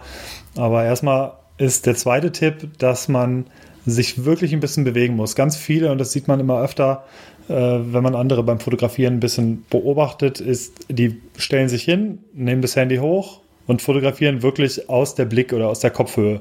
Und diese Fotos, man, man sieht es den Fotos an, dass es halt eher Schnappschüsse sind. Das heißt, versucht euch irgendwie eine Position zu überlegen, ähm, die ein bisschen die ein bisschen anders ist, ein bisschen, bisschen ungewöhnlich ist. Das heißt, äh, hockt euch einfach mal irgendwie in den nächsten Strauch, habt ein bisschen im Vordergrund irgendwas, vielleicht ein Baumstamm oder äh, irgendwelche, irgendwelche Büsche oder sonst irgendwas. Kann auch irgendwas Tolles im Wald sein. Kann, können theoretisch auch ein paar Champignons sein, die da irgendwo wachsen oder Steinpilz oder äh, was weiß ich, Mm, oder. Fahne oder Moos, ja. Nicht so. Ähm, naja, kann ja sein. Oder was gibt's noch? Also alles mögliche, was irgendwie das ganze Bild so ein bisschen spannender macht und ähm, vielleicht noch eine leicht andere Perspektive einfach reinbringt. Oder man kann wirklich mal komplett auf ähm, in, die, in, in so eine Froschperspektive gehen, also wirklich ganz auf dem Boden sich knien oder das Handy ähm, in Bodennähe bringen und einfach ähm, dass, dass, der, dass der Boden in der Unschärfe so ein bisschen verschwimmt und äh, der Biker irgendwo ein bisschen weiter hinten ist. Ähm, das wäre einfach so ein. Du kannst auch Ja. einfach mal, wenn du einen Baum mit einem, niedrigen Ast hast, dann kletterst du einfach mal einen Meter oder zwei Meter hoch und machst das mal von oben oder hast zufällig Oder eine, so. eine große Klamotte im, im Wald zu liegen, dann kletterst du da mal rauf ähm, und fotografierst auch einfach mal von oben. Das ist äh, auch ein, äh, ein schönes Motiv. Funktioniert Ja. auch sehr gut, wenn man das, wenn man das ja. zur Verfügung hat. Muss man gucken. Also es Absolut. gilt. Ist egal, ist Hauptsache, eigentlich es ist total anders, egal das mit, ist das Wichtige. ja, es, Genau. es ist egal mit welcher Kamera man das macht, ob man das jetzt mit einer äh, mit so einer kleinen Digicam aus dem Jahr 95 macht oder mit einem Handy oder mit einer großen Vollformat-Spielreflexkamera. Fotos, die einfach aus dem Stand aus Augenhöhe so gerade von vorne drauf geschossen sind, sehen in der Regel ja relativ langweilig aus. Also es sieht halt aus, wie wenn man es sich normal anschauen will. Ähm, aber du hast halt in der Fotografie eben die Möglichkeit, die Realität so ein bisschen zu verzerren oder dir die Perspektive auszusuchen. Deswegen seid kreativ, ähm, klettert irgendwo drauf oder legt euch auf den Boden oder kniet euch hin. Ähm, macht alles, damit ihr nicht diese, diese ganz normale, ich schaue mir jetzt einen Radfahrer von vorne aus meinen Augen an, Perspektive habt. Das gilt übrigens Genau. nicht nur für äh, Radfahrer oder Radfahrerinnen als Motiv, sondern das kann man sich einfach mal generell äh, merken, dass ein, ein Foto aus, äh, ja, also aus normaler Höhe meistens nicht so gut funktioniert wie ein Foto, was man eben von, von unten oder von oben macht. Das, Das habe ich bei einer Hochzeit auch gehabt übrigens letztens. Und zwar, ich habe sie nicht fotografiert, sondern ich war Gast. Und ähm, der Fotograf bzw. die Fotografin ähm, waren mehrere, die sind in der Kirche rumgelaufen und haben grundsätzlich aus dieser, aus dieser Blickhöhe fotografiert und ähm, sich nicht ein einziges Mal hingekniet. Ähm, und das, Du das war einfach, hast die Kamera weggerissen. Jetzt lass mich, Ja, ich hab's- jetzt lass mich das mal hier. Ja, das, ähm, das war alles irgendwie, äh, man hat gesehen, also das, das kann nachher nichts Vernünftiges werden. Das ist so krass, ne, wenn man Ähm, so zuguckt und dann schon mhm. genau weiß, dass das klappt so nicht. Mensch, mach das doch mal anders. Ja, Man kann sich mich halt auch schlechter hinstellen ne, und irgendwie anfangen rumzuschimpfen. Ja, natürlich. Äh, Und was mich komplett wirklich als Fotograf auf die Palme gebracht hat, war, ähm, die Fotografin hatte das, ähm, den, den kleinen Signalton, der ertönt, wenn man fokussiert hat, Düdüp. nicht ausgestellt. Düdüp. Das hat bei jedem Foto und es war, also es ging gerade, ja genau, es ging gerade darum, dass die Ringe ausgetauscht wurden und so. Düdüp. Und du hörst nur die ganze Zeit didim, Klick, Oh, weia. didim, Klick. Und das war, Aber es Boah. ist doch professionell. Das ist dann professionell, aber die Leute merken, guck mal, der hat eine Kamera, die besser ist als mein Handy. Ja. Ähm, ja. Oh Mann. Oh Mann. Aber das war wirklich, also wie gesagt, es geht halt auch andersrum. Das heißt, super Equipment heißt halt nicht automatisch, dass man, dass man das alles beherrscht. Auf der anderen Seite kann man halt wirklich ähm, mit, ich sag mal, mit, mit schlechterem Equipment, man braucht nicht immer eine super krasse Kamera, um gute Bilder zu machen. Also es kommt wirklich, Wer hat denn das ähm, mal gesagt, dass die beste Kamera immer die ist, die man dabei hat? Und Das ist einfach so eine wahre Aussage. Mhm. Ja. Wenn es halt nur ein Telefon ist, es ist einfach in dem Moment die beste Kamera, die du hast und die macht die besten Bilder, wenn du keine Alternative hast. Und ähm, das sollte Ja, man was heißt, es ist halt nur ein Telefon. Also die Kameras, die heutzutage in Ja, Telefonen das- verbaut sind, die sind, ja. die sind besser als das kommt noch die dazu. meisten Kameras, die du vor fünf, sechs, sieben Jahren für unter 1000 Euro Absolut. kaufen konntest. Das kommt noch dazu, ja. ja. Ähm, wer, wen das Thema noch mehr interessiert, ich habe vor, ich schätze, ich schätze einem Jahr äh, irgendwo in der Off-Topic-Galerie ein Thema aufgemacht mit äh, eure, eure besten Handybilder, wo ich genau versucht habe, das so ein bisschen abzubilden. Ähm, ich habe da mal den Anfang gemacht, ich habe ein paar Bilder gepostet und ähm, da sind super viele drauf eingestiegen und mittlerweile sind sehr, sehr viele äh, Leute, die halt einfach ihre, ihre wunderschönen Handybilder posten. Und äh, da sieht man das wirklich. Einerseits natürlich, dass die Handykameras immer besser geworden sind. Auf der anderen Seite, dass sehr, dass es immer auf die Perspektive ganz oder ganz oft auf die Perspektive ankommt und das, was du fotografierst, wie du es fotografierst ähm, und nicht auf, auf die Kamera an sich, weil da sind wirklich super hochwertige Bilder ähm, überall dabei. So sieht's aus. Das Thema ähm, äh, findet ihr in den Shownotes verlinkt übrigens. Mhm. Genau, also das, ähm, das noch dazu. Und als allerletzten Tipp zum Thema Handyfotografieren auf dem Trail, äh, wenn ihr wirklich dann wenig Licht habt, das heißt, es geht in die Dämmerung oder ihr seid im Wald und ihr wollt unbedingt aber jetzt noch ein Foto machen von eurem Kumpel oder wie auch immer oder eure, eurer Kumpeline, ähm, dann bleibt eigentlich immer noch die Möglichkeit, einen Mitzieher zu machen. Das heißt, wie wir vorhin gelernt haben, ähm, so, sobald man wenig Licht hat, ähm, verlängert sich die Belichtungszeit. Und das bedeutet im Normalfall, der Fahrer, der wird verschwommen, wenn man ein Foto macht und äh, wird unscharf. Und dem, dem kann man entgegenwirken, wenn man äh, die Kamera mitzieht. Das heißt, äh, beim, beim Fotografieren versucht man das gleiche Tempo ähm, hinzukriegen wie der Fahrradfahrer. Und dadurch wird im besten Fall der Hintergrund verschwommen und der Fahrradfahrer bleibt scharf. Und das lässt sich ganz gut machen, wenn man, ich weiß nicht genau, äh, wie es bei Android-Telefonen ist.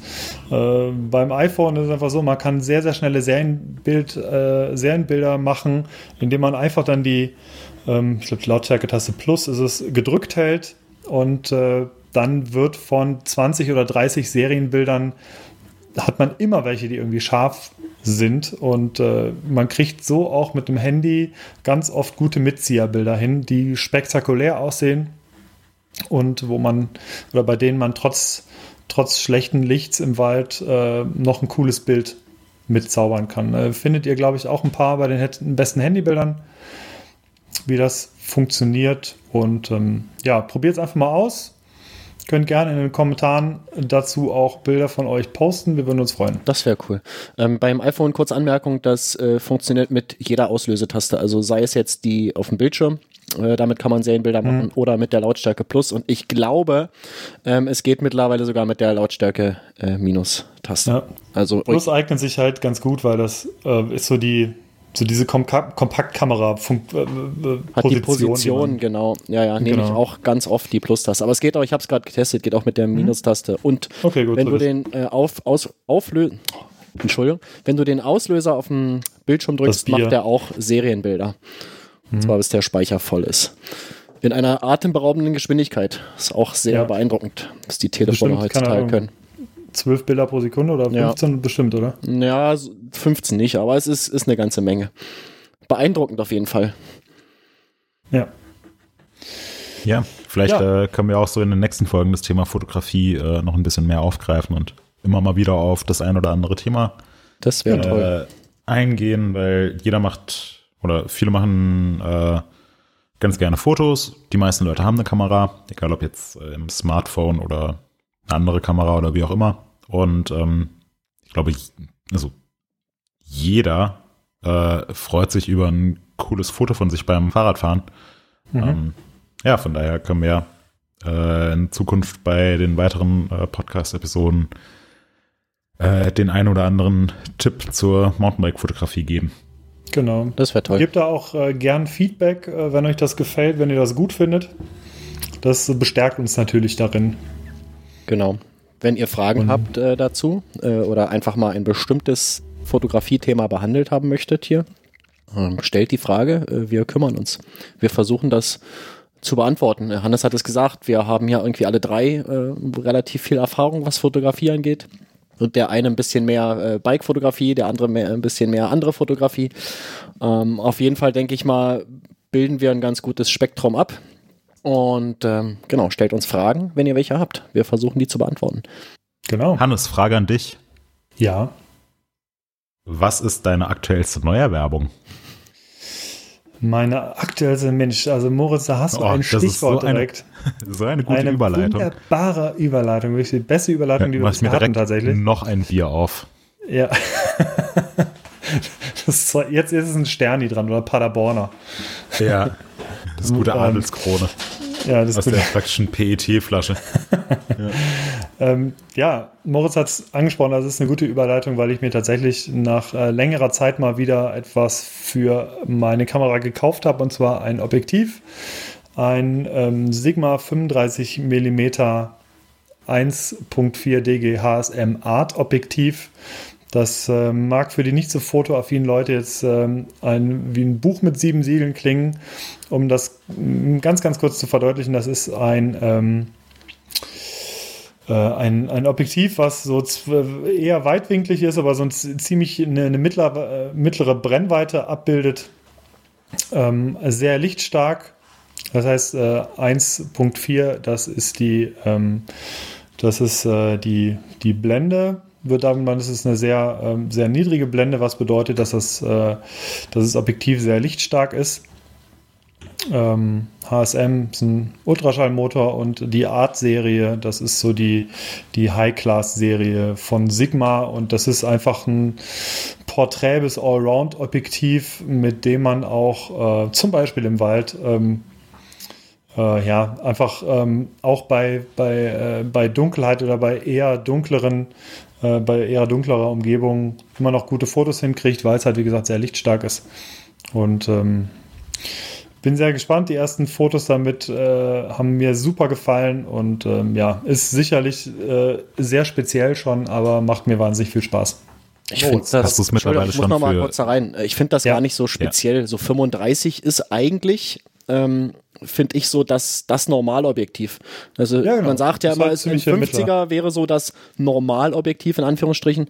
Ähm, nee, Quatsch. Ich finde so 35 ist Stimmt eigentlich nicht. das, was es, äh, was so den, den Blick, den man selbst hat, äh, so ziemlich äh, gut transportiert, irgendwie auf dem Foto. Ja, ja. Und ich, ich meinte Vielleicht um da auch nochmal kurz an das, an das Thema Feuer anzuknüpfen, 35 Millimeter ist ähm, die Brennweite und je kleiner die Zahl ist, desto um es ganz einfach auszudrücken, desto weitwinkliger oder desto weiter rausgezoomt ist das Bild. Ähm, und ja, wie Markus gerade gesagt hat, man sagt eigentlich immer so 50 Millimeter entspricht dem menschlichen Blick. Also ähm, jetzt nicht total krass äh, rausgezoomt, aber auch nicht total krass reingezoomt. Ähm, ich selbst finde, dass eigentlich eher diese 35 Millimeter dem menschlichen Blick entsprechen, hat Markus genau. eben auch gesagt. Ähm, von daher ist es ähm, gerade so für Journalisten, die keinen Bock haben, irgendwie rumzuzoomen oder so, sind diese 35 Millimeter eigentlich eine super viel zu aufwendig. du hast keine Lust, mal da rumzudrehen. Ähm, ja. Nee, warum ich mir das tatsächlich gekauft habe, ist, es ist, ähm, was ich mit speziell meinte, es ist insofern speziell, als dass diese 1,4er Blende, ähm, man erkauft sich so eine, so eine, so eine weit, so eine offene Blende immer mit ähm, mit sehr viel Geld. Das ist so ein bisschen das Problem an der ganzen Sache. Ja, viel Glas. Ja, und ne? Gewicht. Viel Glas. Ja, viel Glas, viel äh, Gewicht.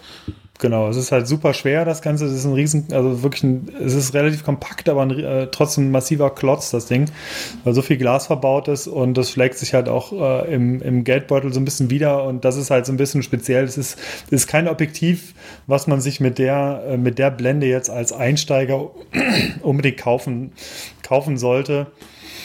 Ähm, aber für, für alle fortgeschrittenen Fotografen ist es halt wirklich so ein, so ein Objektiv, gerade mit der Brennweite, kann man für alles benutzen. Das ist halt ein sehr allroundiges Objektiv. Ich bin schon sehr gespannt. Ich werde es zum Beispiel auf der Eurobike werde ich benutzen oder auf dem Sea Otter Festival. Hm.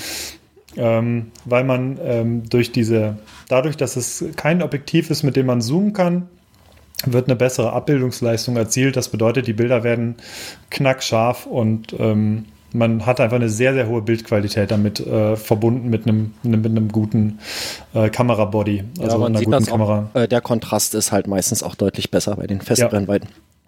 Genau. genau. Und dass es kein Anfängerobjektiv ist, das äh, sieht man spätestens, wenn man sich den Preis anschaut. Genau. Das schreckt dann wahrscheinlich echt eine Menge Leute ab. Absolut. Ja. Aber da unsere da die Hersteller ja unsere, unsere Testreihen bezahlen, ist sowas überhaupt kein Problem mehr für uns. Ja, ja. Äh, ganz interessant dazu, ich habe auch einen 35er, allerdings ähm, mit einer 1.8er Blende und das kostet halt einen Bruchteil von dem 1.4er. Das ist halt Mhm. wirklich, ähm, äh, das macht sich da echt bemerkbar in dem, äh, in dem Bereich, ähm, was so eine Blendenstufe da unten ausmacht. Äh, einfach auch von der, ähm, Moritz hat gesagt, die Glasmenge ist halt bei dem 1.8er deutlich geringer. Das ist ganz leicht, das ist ganz kompakt. Ähm, und so ein 1.4er, das ist, das ist einfach echt eine ganz andere Hausnummer. Wenn man das mal irgendwie gegeneinander in die Hand hält, äh, wundert man sich. Ist ja nur irgendwie in der Nachkommastelle irgendwas anders, aber nee, nee, das, das ist was ganz anderes. Könnt ihr Ist euch erinnern, als ich vor ein paar Folgen gesagt habe, dass bei mir vorm Fenster Pferde lang gelaufen sind? Wisst ihr, was gerade bei mir vorm Fenster lang läuft? Und das Geile, Pferde. Pferde und die kommen natürlich von rechts am Vorfahrt und die Leute warten in der anderen Straße. Ist das geil. Alter, hier geht's ab. Okay. Only in Germany. Ja, ja. Only im Berghain. Ja. Prost. So geil. Ja, in der Panoramabar sind heute wieder Pferde. Ja, kommt von rechts. Ja. Moritz, was gibt's bei dir? Ähm, ja, weil ich jetzt die letzten Wochen viel unterwegs war, bin ich eigentlich gar nicht dazu gekommen, mir großartig was zu kaufen. Ähm, was ich aber äh, mir jetzt äh, gerade eben ähm, frisch zugelegt habe, ähm, ich habe einen, äh, einen Buchladen, so, ich weiß nicht, das kennt ihr wahrscheinlich noch von früher, so, so Bücher auf Papier, so gedruckt. Ähm, Also wie offline Amazon. ja, ja, so, ja, genau. Ja, für, für analoge Websites. Ähm, ja, auf jeden Fall habe ich hier einen äh, Buchladen entdeckt, der so, ähm, der so Mängelexemplare und so weiter äh, von Büchern hat, äh, mit einer super coolen Auswahl. Und da habe ich doch direkt mal zugeschlagen und äh, mir ein Buch vom äh, Gestaltenverlag gekauft, nämlich The Outsiders über, ähm, also Untertitel ist äh, New Outdoor Creativity.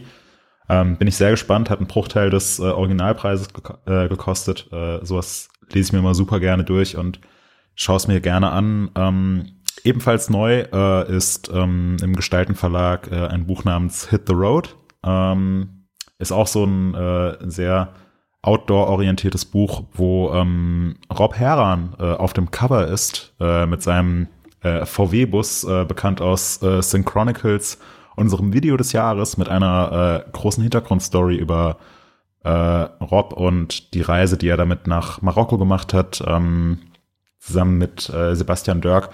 Auch extrem empfehlenswert und äh, sollte man sich unbedingt kaufen. Und ein drittes Buch neu im Bunde ist ähm, The World Stage. Ähm, ist so ein äh, ja, Jahresrückblick auf die vergangene Enduro World Series. Kann man sich aus England bestellen. Kostet, glaube ich, 15 Pfund und ein paar, paar Pfund oder Euro Versand mit äh, extrem coolen Bildern von äh, Sven Martin, Sebastian Schiek und Boris Bayer mit sehr, sehr vielen Hintergrundberichten, mit Interviews, mit ähm, super Bildern, Statistiken, alles Mögliche zur Enduro World Series. Gibt es auch im Downhill-Bereich. Ähm, und ja, also jeder, der, der so ein bisschen die guten alten Zeiten vermisst, wo man sich einmal im Monat die Dirt aus England gekauft hat, der wird dieses Buch lieben. Ähm, kann ich jedem nur wärmstens empfehlen. Also ist eine, ist eine sehr tolle Sache. Sehr unterstützen, bitte. Es sind auch gute Leute, die das machen. Also der James, äh, Grüße an James an dieser Stelle, wenn er uns wahrscheinlich nicht hört, aber trotzdem. Ja. ähm, genau, also ein sehr fähiger Redakteur und äh, Macher von diesem Buch. Ja, Markus, gab es bei dir irgendwas? Ja, ich war ja auch irgendwie krank gewesen und äh, immer wenn ich krank bin, War dann gewesen? bin ich, äh, habe ich das gerade gesagt? Entschuldigung. Ja, hast du ich gesagt. mache das wollte es auch nächste Mal ohne Bier hier. Das ist ja wirklich furchtbar. Äh, Ich war ja auch krank. Und wenn ich Gewesen. krank bin, habe ich, äh, äh, habe ich immer wenig Motivation, mir irgendwelches Zeug zu kaufen, weil ich dann andere äh, Sachen zu tun habe. Und habe jetzt äh, überlegt und mir fiel nichts ein, aber ähm, mir fiel dann doch noch was ein. Ich habe mir nämlich doch etwas gekauft. Und zwar hatte ich ja mal erwähnt, dass ich so eine so einen Quadcopter besitze, so eine Drohne, sagt man ja hier. Und da ist eine, eine Tasche dabei gewesen, wo halt diese, die Drohne und die Fernbedienung dazu und äh, zwei Akkus reinpassen, was auch alles total toll ist, die super funktioniert. Die hat nur ein Problem, äh, die ist relativ tief. Mm, Das heißt, wenn ich die in den Rucksack packe, ähm, passt nicht mehr viel anderes rein. Ähm, und da habe ich überlegt, was kann man da machen ähm, und habe geschaut, was gibt es denn so an alternativen Taschen dafür.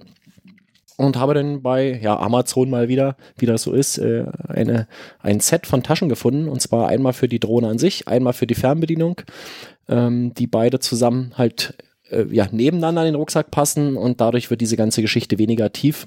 Und äh, ich krieg jetzt das ganze Set sogar in meinen äh, 6 Liter großen äh, Rucksack rein von Evok irgendwie. Das heißt in meinen normalen äh, Trail-Rucksack und muss jetzt nicht mal irgendwie einen großen äh, Tourenrucksack mitnehmen, wenn ich äh, irgendwie die Drohne mit auf Tour nehmen möchte. Und das finde ich eine super Sache.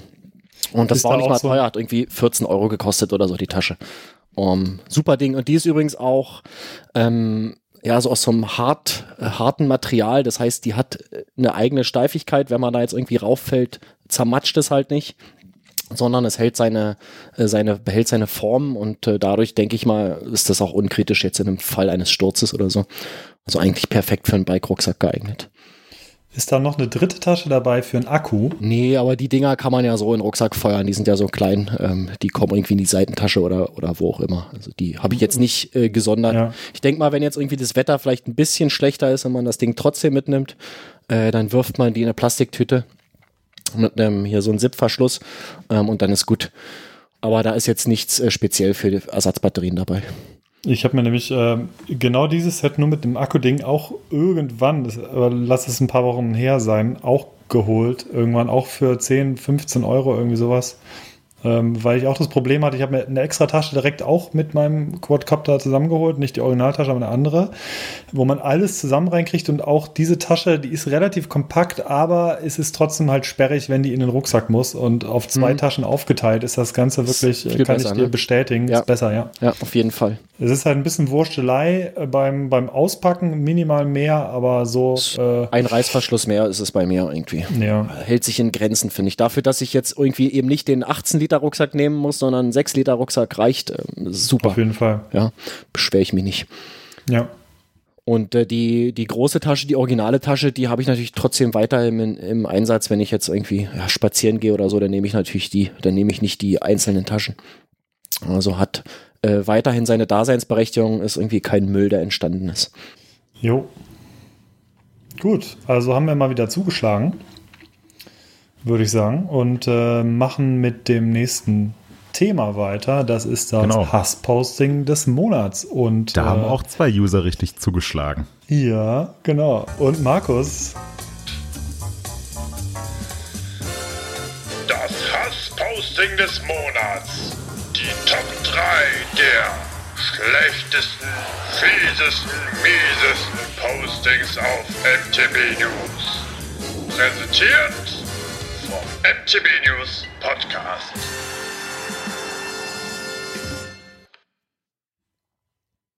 wunderschön. Ähm, Markus, ich glaube, von dir kam der erste Link. Ja. Magst du es vortragen? Nee, eigentlich Weiß nicht. Eigentlich nicht, ähm, weil da müsste ich jetzt das ganze Thema vorlesen. Ähm, ja, der, der erste Link, der kam von mir. Ähm, da ging es schlussendlich ein ganzes Thema lang. Das ist jetzt gar kein einzelner Post, den ich da vorlesen kann. Es ging das ganze Thema lang. Ähm, weiß ich nicht, also was die Leute sich da, was die Leute sich dabei gedacht haben, also Zeug zu schreiben. Ähm, Hintergrund ist die Jenny Risswitz, die kennt wahrscheinlich auch fast jeder. Ähm, war mal Olympiasiegerin 2016, ähm, sehr erfolgreiche Cross-Country-Fahrerin, ähm, hat sich äh, hat bekannt gegeben, dass sie aufgrund von Depressionen ähm, mal eine Pause macht, äh, nicht weiter am Renngeschehen äh, teilnehmen kann. Ähm, und äh, wir hatten darüber kurz berichtet. Ähm, und ja, die Leute, ich, mir fehlen da echt die Worte, ähm, wie die mit äh, damit umgehen, dass halt irgendwie ein Sportler, eine Sportlerin eine schlimme Krankheit hat, was eine Depression zweifelsohne ist. Ähm, wie dann erzählt wird, ja, wie äh, äh, wenn man mit dem Druck nicht umgehen kann, dann soll man das nicht machen und äh, falsche, falschen Beruf gewählt und ja, so sinngemäß ging es irgendwie das, das ganze Thema durch und ähm, es gab halt auch immer mal Leute, die versucht haben, da die Diskussion in ernsthafte äh, Bahn zu lenken, aber irgendwie hat das nicht funktioniert und das war ein, ein Rumgedisse da, das, das hat mir echt, das hat mir echt wehgetan, ähm, das zu lesen und äh, ja, das ist auf jeden Fall mein absoluter Anwärter äh, für das Hassposting der letzten Wochen irgendwie. Äh, ich fand das nicht schön, das zu lesen, ganz ehrlich. Ähm, ja, auf jeden Fall stimme ich dir zu und äh, möchte damit auch ganz kurz, weil es mir gerade einfällt, wie du es gesagt hast, ähm, eine, Brücke zu einem aktuellen Thema sch äh, schlagen. Nur ganz, ganz kurz. Ähm, Moritz hat sicherlich auch ein bisschen mehr noch mitgekriegt, weil er noch mehr in dem Sport drin ist. Per Mertesacker hat vor ein paar Tagen ein sehr bemerkenswertes Interview gegeben, wo er Stimmt. über seine Zeit vor, vor Spielen äh, berichtet, also äh, Per Mertesacker, äh, Weltmeister 2014, äh, einer der besten äh, oder war einer der besten Verteidiger der Welt und äh, der hat darüber geschrieben äh, oder hat sehr freimütig im Spiegel erzählt, dass er unter großem Druck immer stand vor jedem Spiel, immer ziemlich würgen musste teilweise und äh, ihm es überhaupt nicht gut, gut ging und er sogar nach der WM 2006 sehr froh war, nachdem sie ausgeschieden waren, nach, äh, nach dem Spiel gegen Italien, weil er einfach merkte, dass für ihn so der Druck abfiel.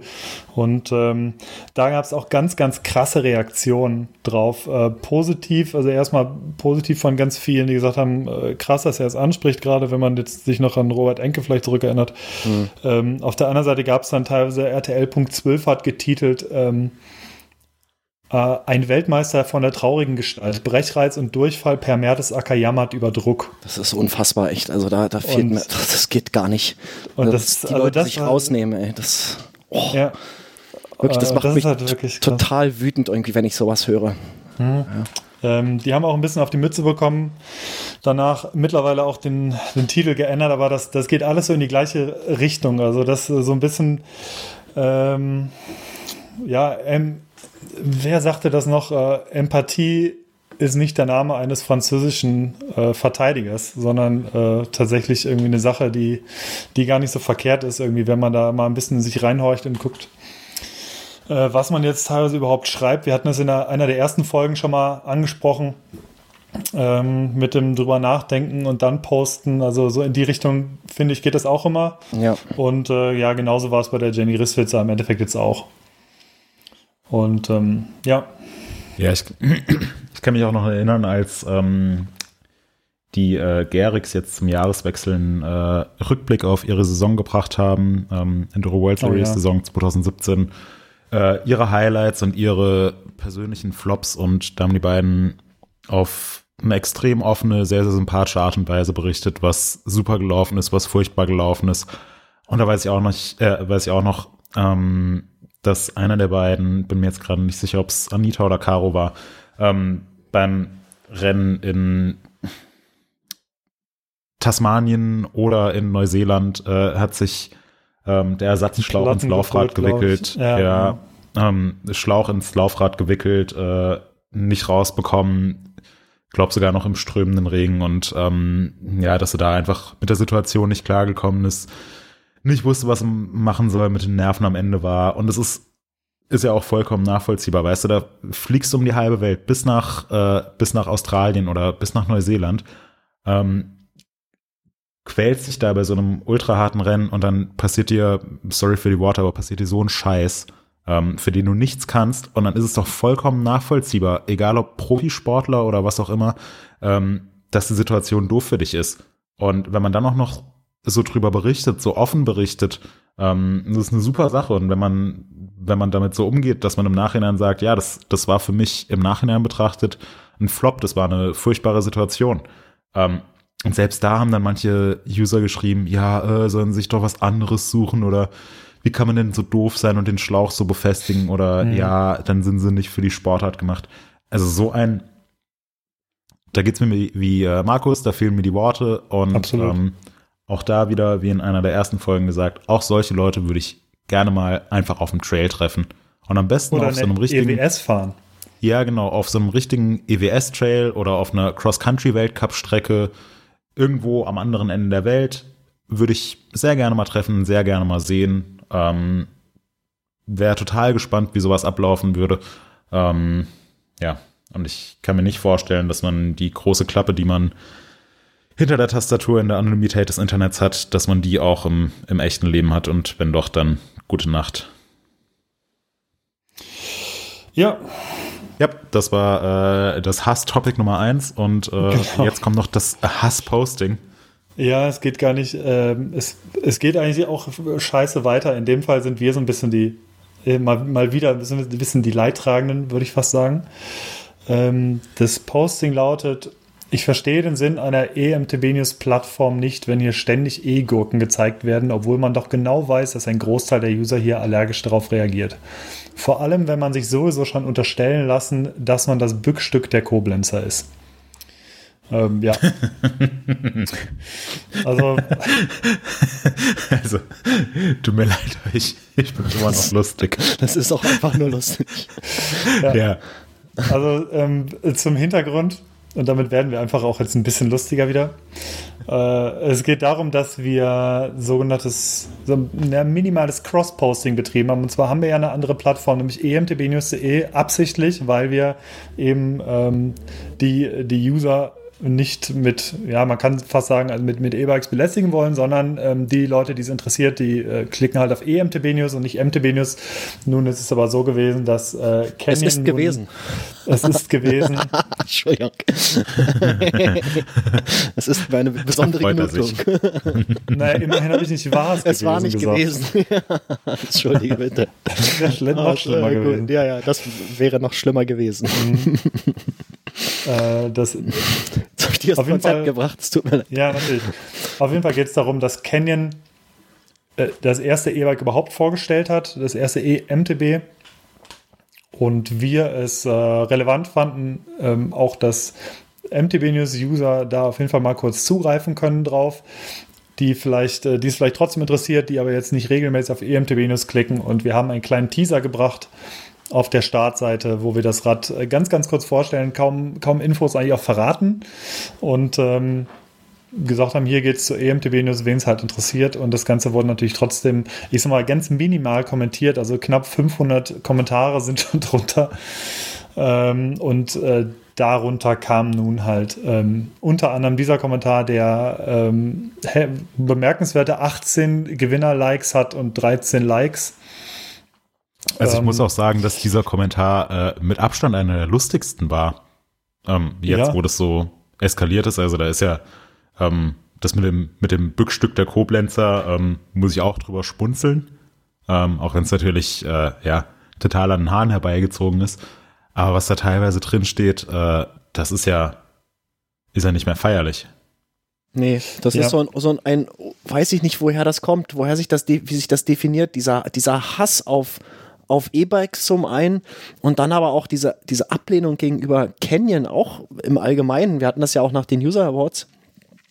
Ähm, dass einige Leute, weiß ich nicht, auf den Erfolg, nicht, auf den Erfolg von Canyon nicht klarkommen oder ich kann es mir halt einfach nicht erklären, woher diese Ablehnung kommt. Das ist, das, das ist mir komplett unklar. Mhm. Auch wirklich gerade bei Canyon, das, das ist so polarisierend irgendwie die Marke. Ich verstehe es einfach nicht es es, weiß nicht, vielleicht kann mir, kann mir von euch jemand seine Theorie dazu nennen, äh, warum. Du, ich weiß nicht, ob man es, ich weiß nicht, ob man es verstehen kann oder, oder irgendwie rational begründen kann oder was auch immer. Ich, ja. ich denke, die, ja, weiß ich nicht, also. Würde, glaube ich, ich, auch den Rahmen dieses Podcasts oder aller Podcasts total sprengen. Ja, ja wir können einfach die nächsten Podcasts powered by Canyon machen und mal gucken. Also dann könnte es wahrscheinlich mehr Klicks bedeuten, weil die Leute sich mehr aufregen im Thema. Ja, aber das kann es ja auch nicht sein. Also das oder vielleicht auch oder vielleicht auch den nächsten Podcast powered by allen außer Canyon. Nicht, dass wir uns wieder vorwerfen lassen müssen, das Bückstück der Koblenzer zu sein. ja. Oh, auch äh, einen habe ich noch übrigens. Ähm, einer schrieb noch, ich spamme jetzt auch einfach mal das Thermomix-Forum mit meinem Gasgrill voll. Mal sehen, wie die reagieren. Finde ich auch super. Ja, das kann er ja auch gerne machen. Ähm, das Ding ist halt auch immer, also was, was wir in unseren, auf unserer Seite, in unserem Forum schreiben, das ist halt auch eigentlich unsere Entscheidung und weiß nicht, ja. wie, wie sinnvoll das jetzt ist, ähm, äh, solche Sachen auch überhaupt zu diskutieren mit, äh, mit den Leuten im Forum. Ähm, Ja. Oder inwieweit, ja, das klingt jetzt vielleicht auch irgendwie ein bisschen, ein bisschen hart, ein bisschen ablehnend, aber inwieweit das überhaupt jemandem was angeht, was wir bei uns schreiben. Ja, es ist ja keiner gezwungen, ist ja keiner äh, gezwungen, jetzt einen Canyon äh, E-Bike-Artikel bei uns zu lesen, wenn er sieht, naja, äh, interessant, jetzt schreiben die ja auch über E-Bikes, dabei haben die doch EMTB News. Ja, gut, dann scroll ich halt einfach drüber und lese den nächsten Artikel, ja. Aber sich dann Und selbst da wenn es dir nicht passt, so groß selbst wenn es dir nicht äh, diese, ja, wie, woher kommt diese Aufregung? Also was, woher nehmen die Leute die Energie, sich darüber aufzuregen? Das sind so, so und Nichtigkeiten. selbst wenn es dir nicht, selbst wenn du in den Artikel reinklickst und merkst dann, dass es dir nicht passt, dann kannst du auch den nächsten im- Artikel im- lesen, ne? Das ist, Ja, dann kannst du auch den nächsten Artikel lesen, dann musst du halt nicht noch irgendeinen Kommentar schreiben. Es sei Ja, denn, aber du da haben sie halt, so viel äh, Energie schon ins Klicken reingesteckt. Dann müssten die auch Ja. noch was schreiben. Ja. Ich fand Ähm, das, wir hatten das zum Anfang, ich fand zum Beispiel die Diskussion, wie sie sich entwickelt hat bei den Cross-Country World Cup Berichterstattern, das fand ich einfach toll. Irgendwie, das ist eben auch das komplette Gegenteil zu, äh, jetzt zu den Kommentaren unter zum Beispiel eben diesem äh, E-Bike-Artikel. Ja, Vielleicht Sag müssen, doch, Cross-Country-Fahrer sind die besseren Menschen.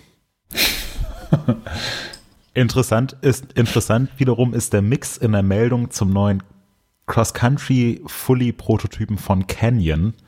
Da hat man nämlich äh, die Cross-Country Gutmenschen gegen die äh, bösen Canyon-Zungen. Äh, und ja, ich, ich, ich nehme es vorweg, ähm, das Duell geht zugunsten der bösen Canyon-Zungen aus. Natürlich. Um, um es mit dem Avatar von User Shiba zu sagen, der sich gerade zufällig hier offen hat. Das IBC-Forum ist eine virtuelle Kita für verhaltensauffällige Kinder. Ja, manchmal könnte man das denken, ne? Ja. Okay. Äh, Okay, haben wir uns genug aufgeregt. Ja, genug aufgeregt. Ähm, kommen wir vom, ähm, vom Aufregen, von dem Bekloppten zu, zum kein Thema, wenig Regeln. Sollen wir das wirklich noch machen? Oder? Ja, nee, aber wir können es auch auf Nee. nächste Woche verschieben. Ja, machen wir nächste, Ähm, äh, wie nächste nächste Woche. Woche? Machen wir auch keinen Podcast. Übernächste Woche. Wie war denn Switchen euer wir Bier? zum Bier, genau. Ja. Ich fange an, mein Bier war geil. Äh, Ich kenne es nämlich schon. Es ist ein super leckeres Porter. Ich kann es wirklich jedem empfehlen. Riedenburger Brauhaus Dolden Dark gibt es ähm, in, ich habe es aus so einer Biomarktkette namens Dens. Die gibt es, äh, glaube ich, relativ häufig. Und ist auf jeden Fall Bio und die Chance ist relativ gut, dass man es zumindest im Bioladen kriegt. Ja, also wie gesagt, sehr empfehlenswert, finde ich gut. Wer auf Schwarzbier steht, le leckeres, süßes, bisschen schokoladiges Schwarzbier, ist damit ganz gut. Klebt man dann immer so schön. Du sollst es ja trinken, nicht über deinen Körper schütten. Weißt du, was ich hier mache? In der Bierbadewanne im Berghain. Ja. Er ist voll. An den äh, Turntables. Wo die Pferde dran vorbeilaufen. er hat sich gerade Ja, ein mein helles Radeberger. Vollbart gemacht.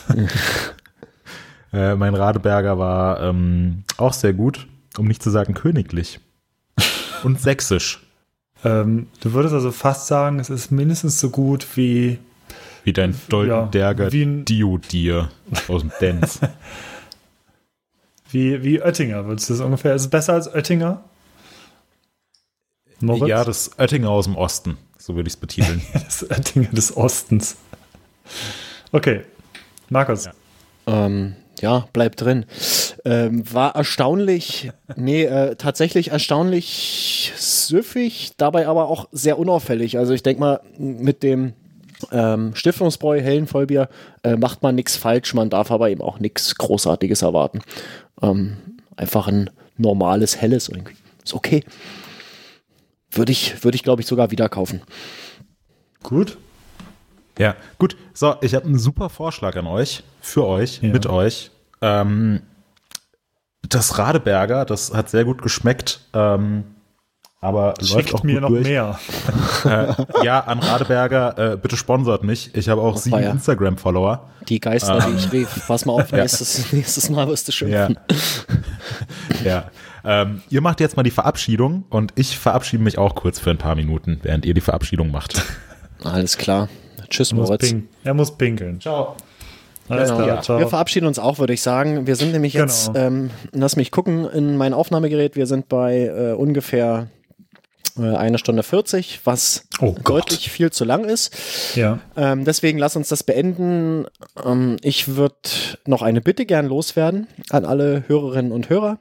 Und zwar, ihr ahnt es, bewertet uns bei iTunes. Ähm, das verbessert die Auffindbarkeit unseres Podcasts ähm, und sorgt dafür, ähm, dass wir weiterhin total motiviert sind, uns hier ähm, geplant alle zwei Wochen zusammenzusetzen. Wenn wir krank sind, kann es auch mal ein bisschen länger werden. Ihr habt es gemerkt. Ähm, aber das Ziel ist natürlich, das regelmäßig zu machen. Und äh, wenn ihr uns bewertet bei iTunes, in der Podcast-App ähm, oder wo immer ihr uns bewerten könnt und sei es bei uns im Thema in den Kommentaren, macht es, das hilft uns. Ähm, das wäre wirklich ganz, ganz toll. Ja, ansonsten haben wir es damit, oder? Wir haben es soweit. Auf jeden Fall, ähm, ja, ihr bekommt wieder natürlich was aus unserer Secret Box. Was es in der aktuellen Ausgabe äh, in der Secret Box gibt, das werdet ihr im Thema erfahren und auch den Gewinner oder die Gewinnerin werden wir da verkünden. Genau, ähm, aus den Ähm. äh, Bewertungen seit der letzten Sendung bis heute, ne? So war das. Genau, so war es. Ja, okay. Und äh, ansonsten würde ich, äh, mache ich noch einen Shoutout und zwar, wir haben nämlich mittlerweile schon Stammhörer und Stammhörerinnen und zwar gehen äh, Grüße raus an die liebe Katrin und äh, auch an den Oliver, der sich äh, über neue Biervorschläge heute freuen wird. Und äh, an unseren Kollegen Radeberger.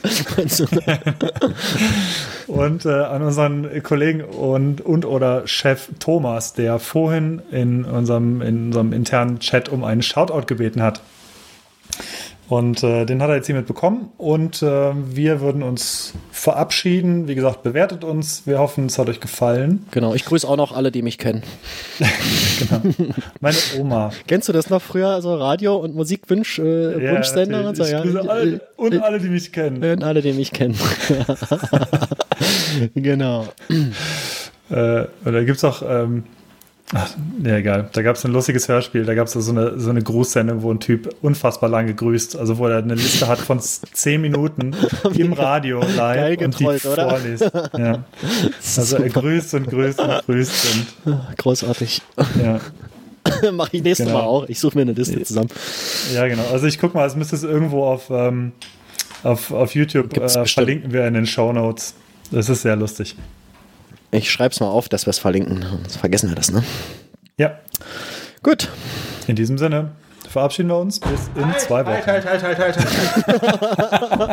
Oh, das war in der allerletzten Sekunde, wie geil. Boah, Ja, drei Ja. Sekunden hättest du noch gehabt. Das war jetzt echt ja. knapp. ja, ich habe mitgehört, dank so, meiner er- Bluetooth-Kopfhörer. Ah, Ja, ich möchte gerne noch meine Mama grüßen.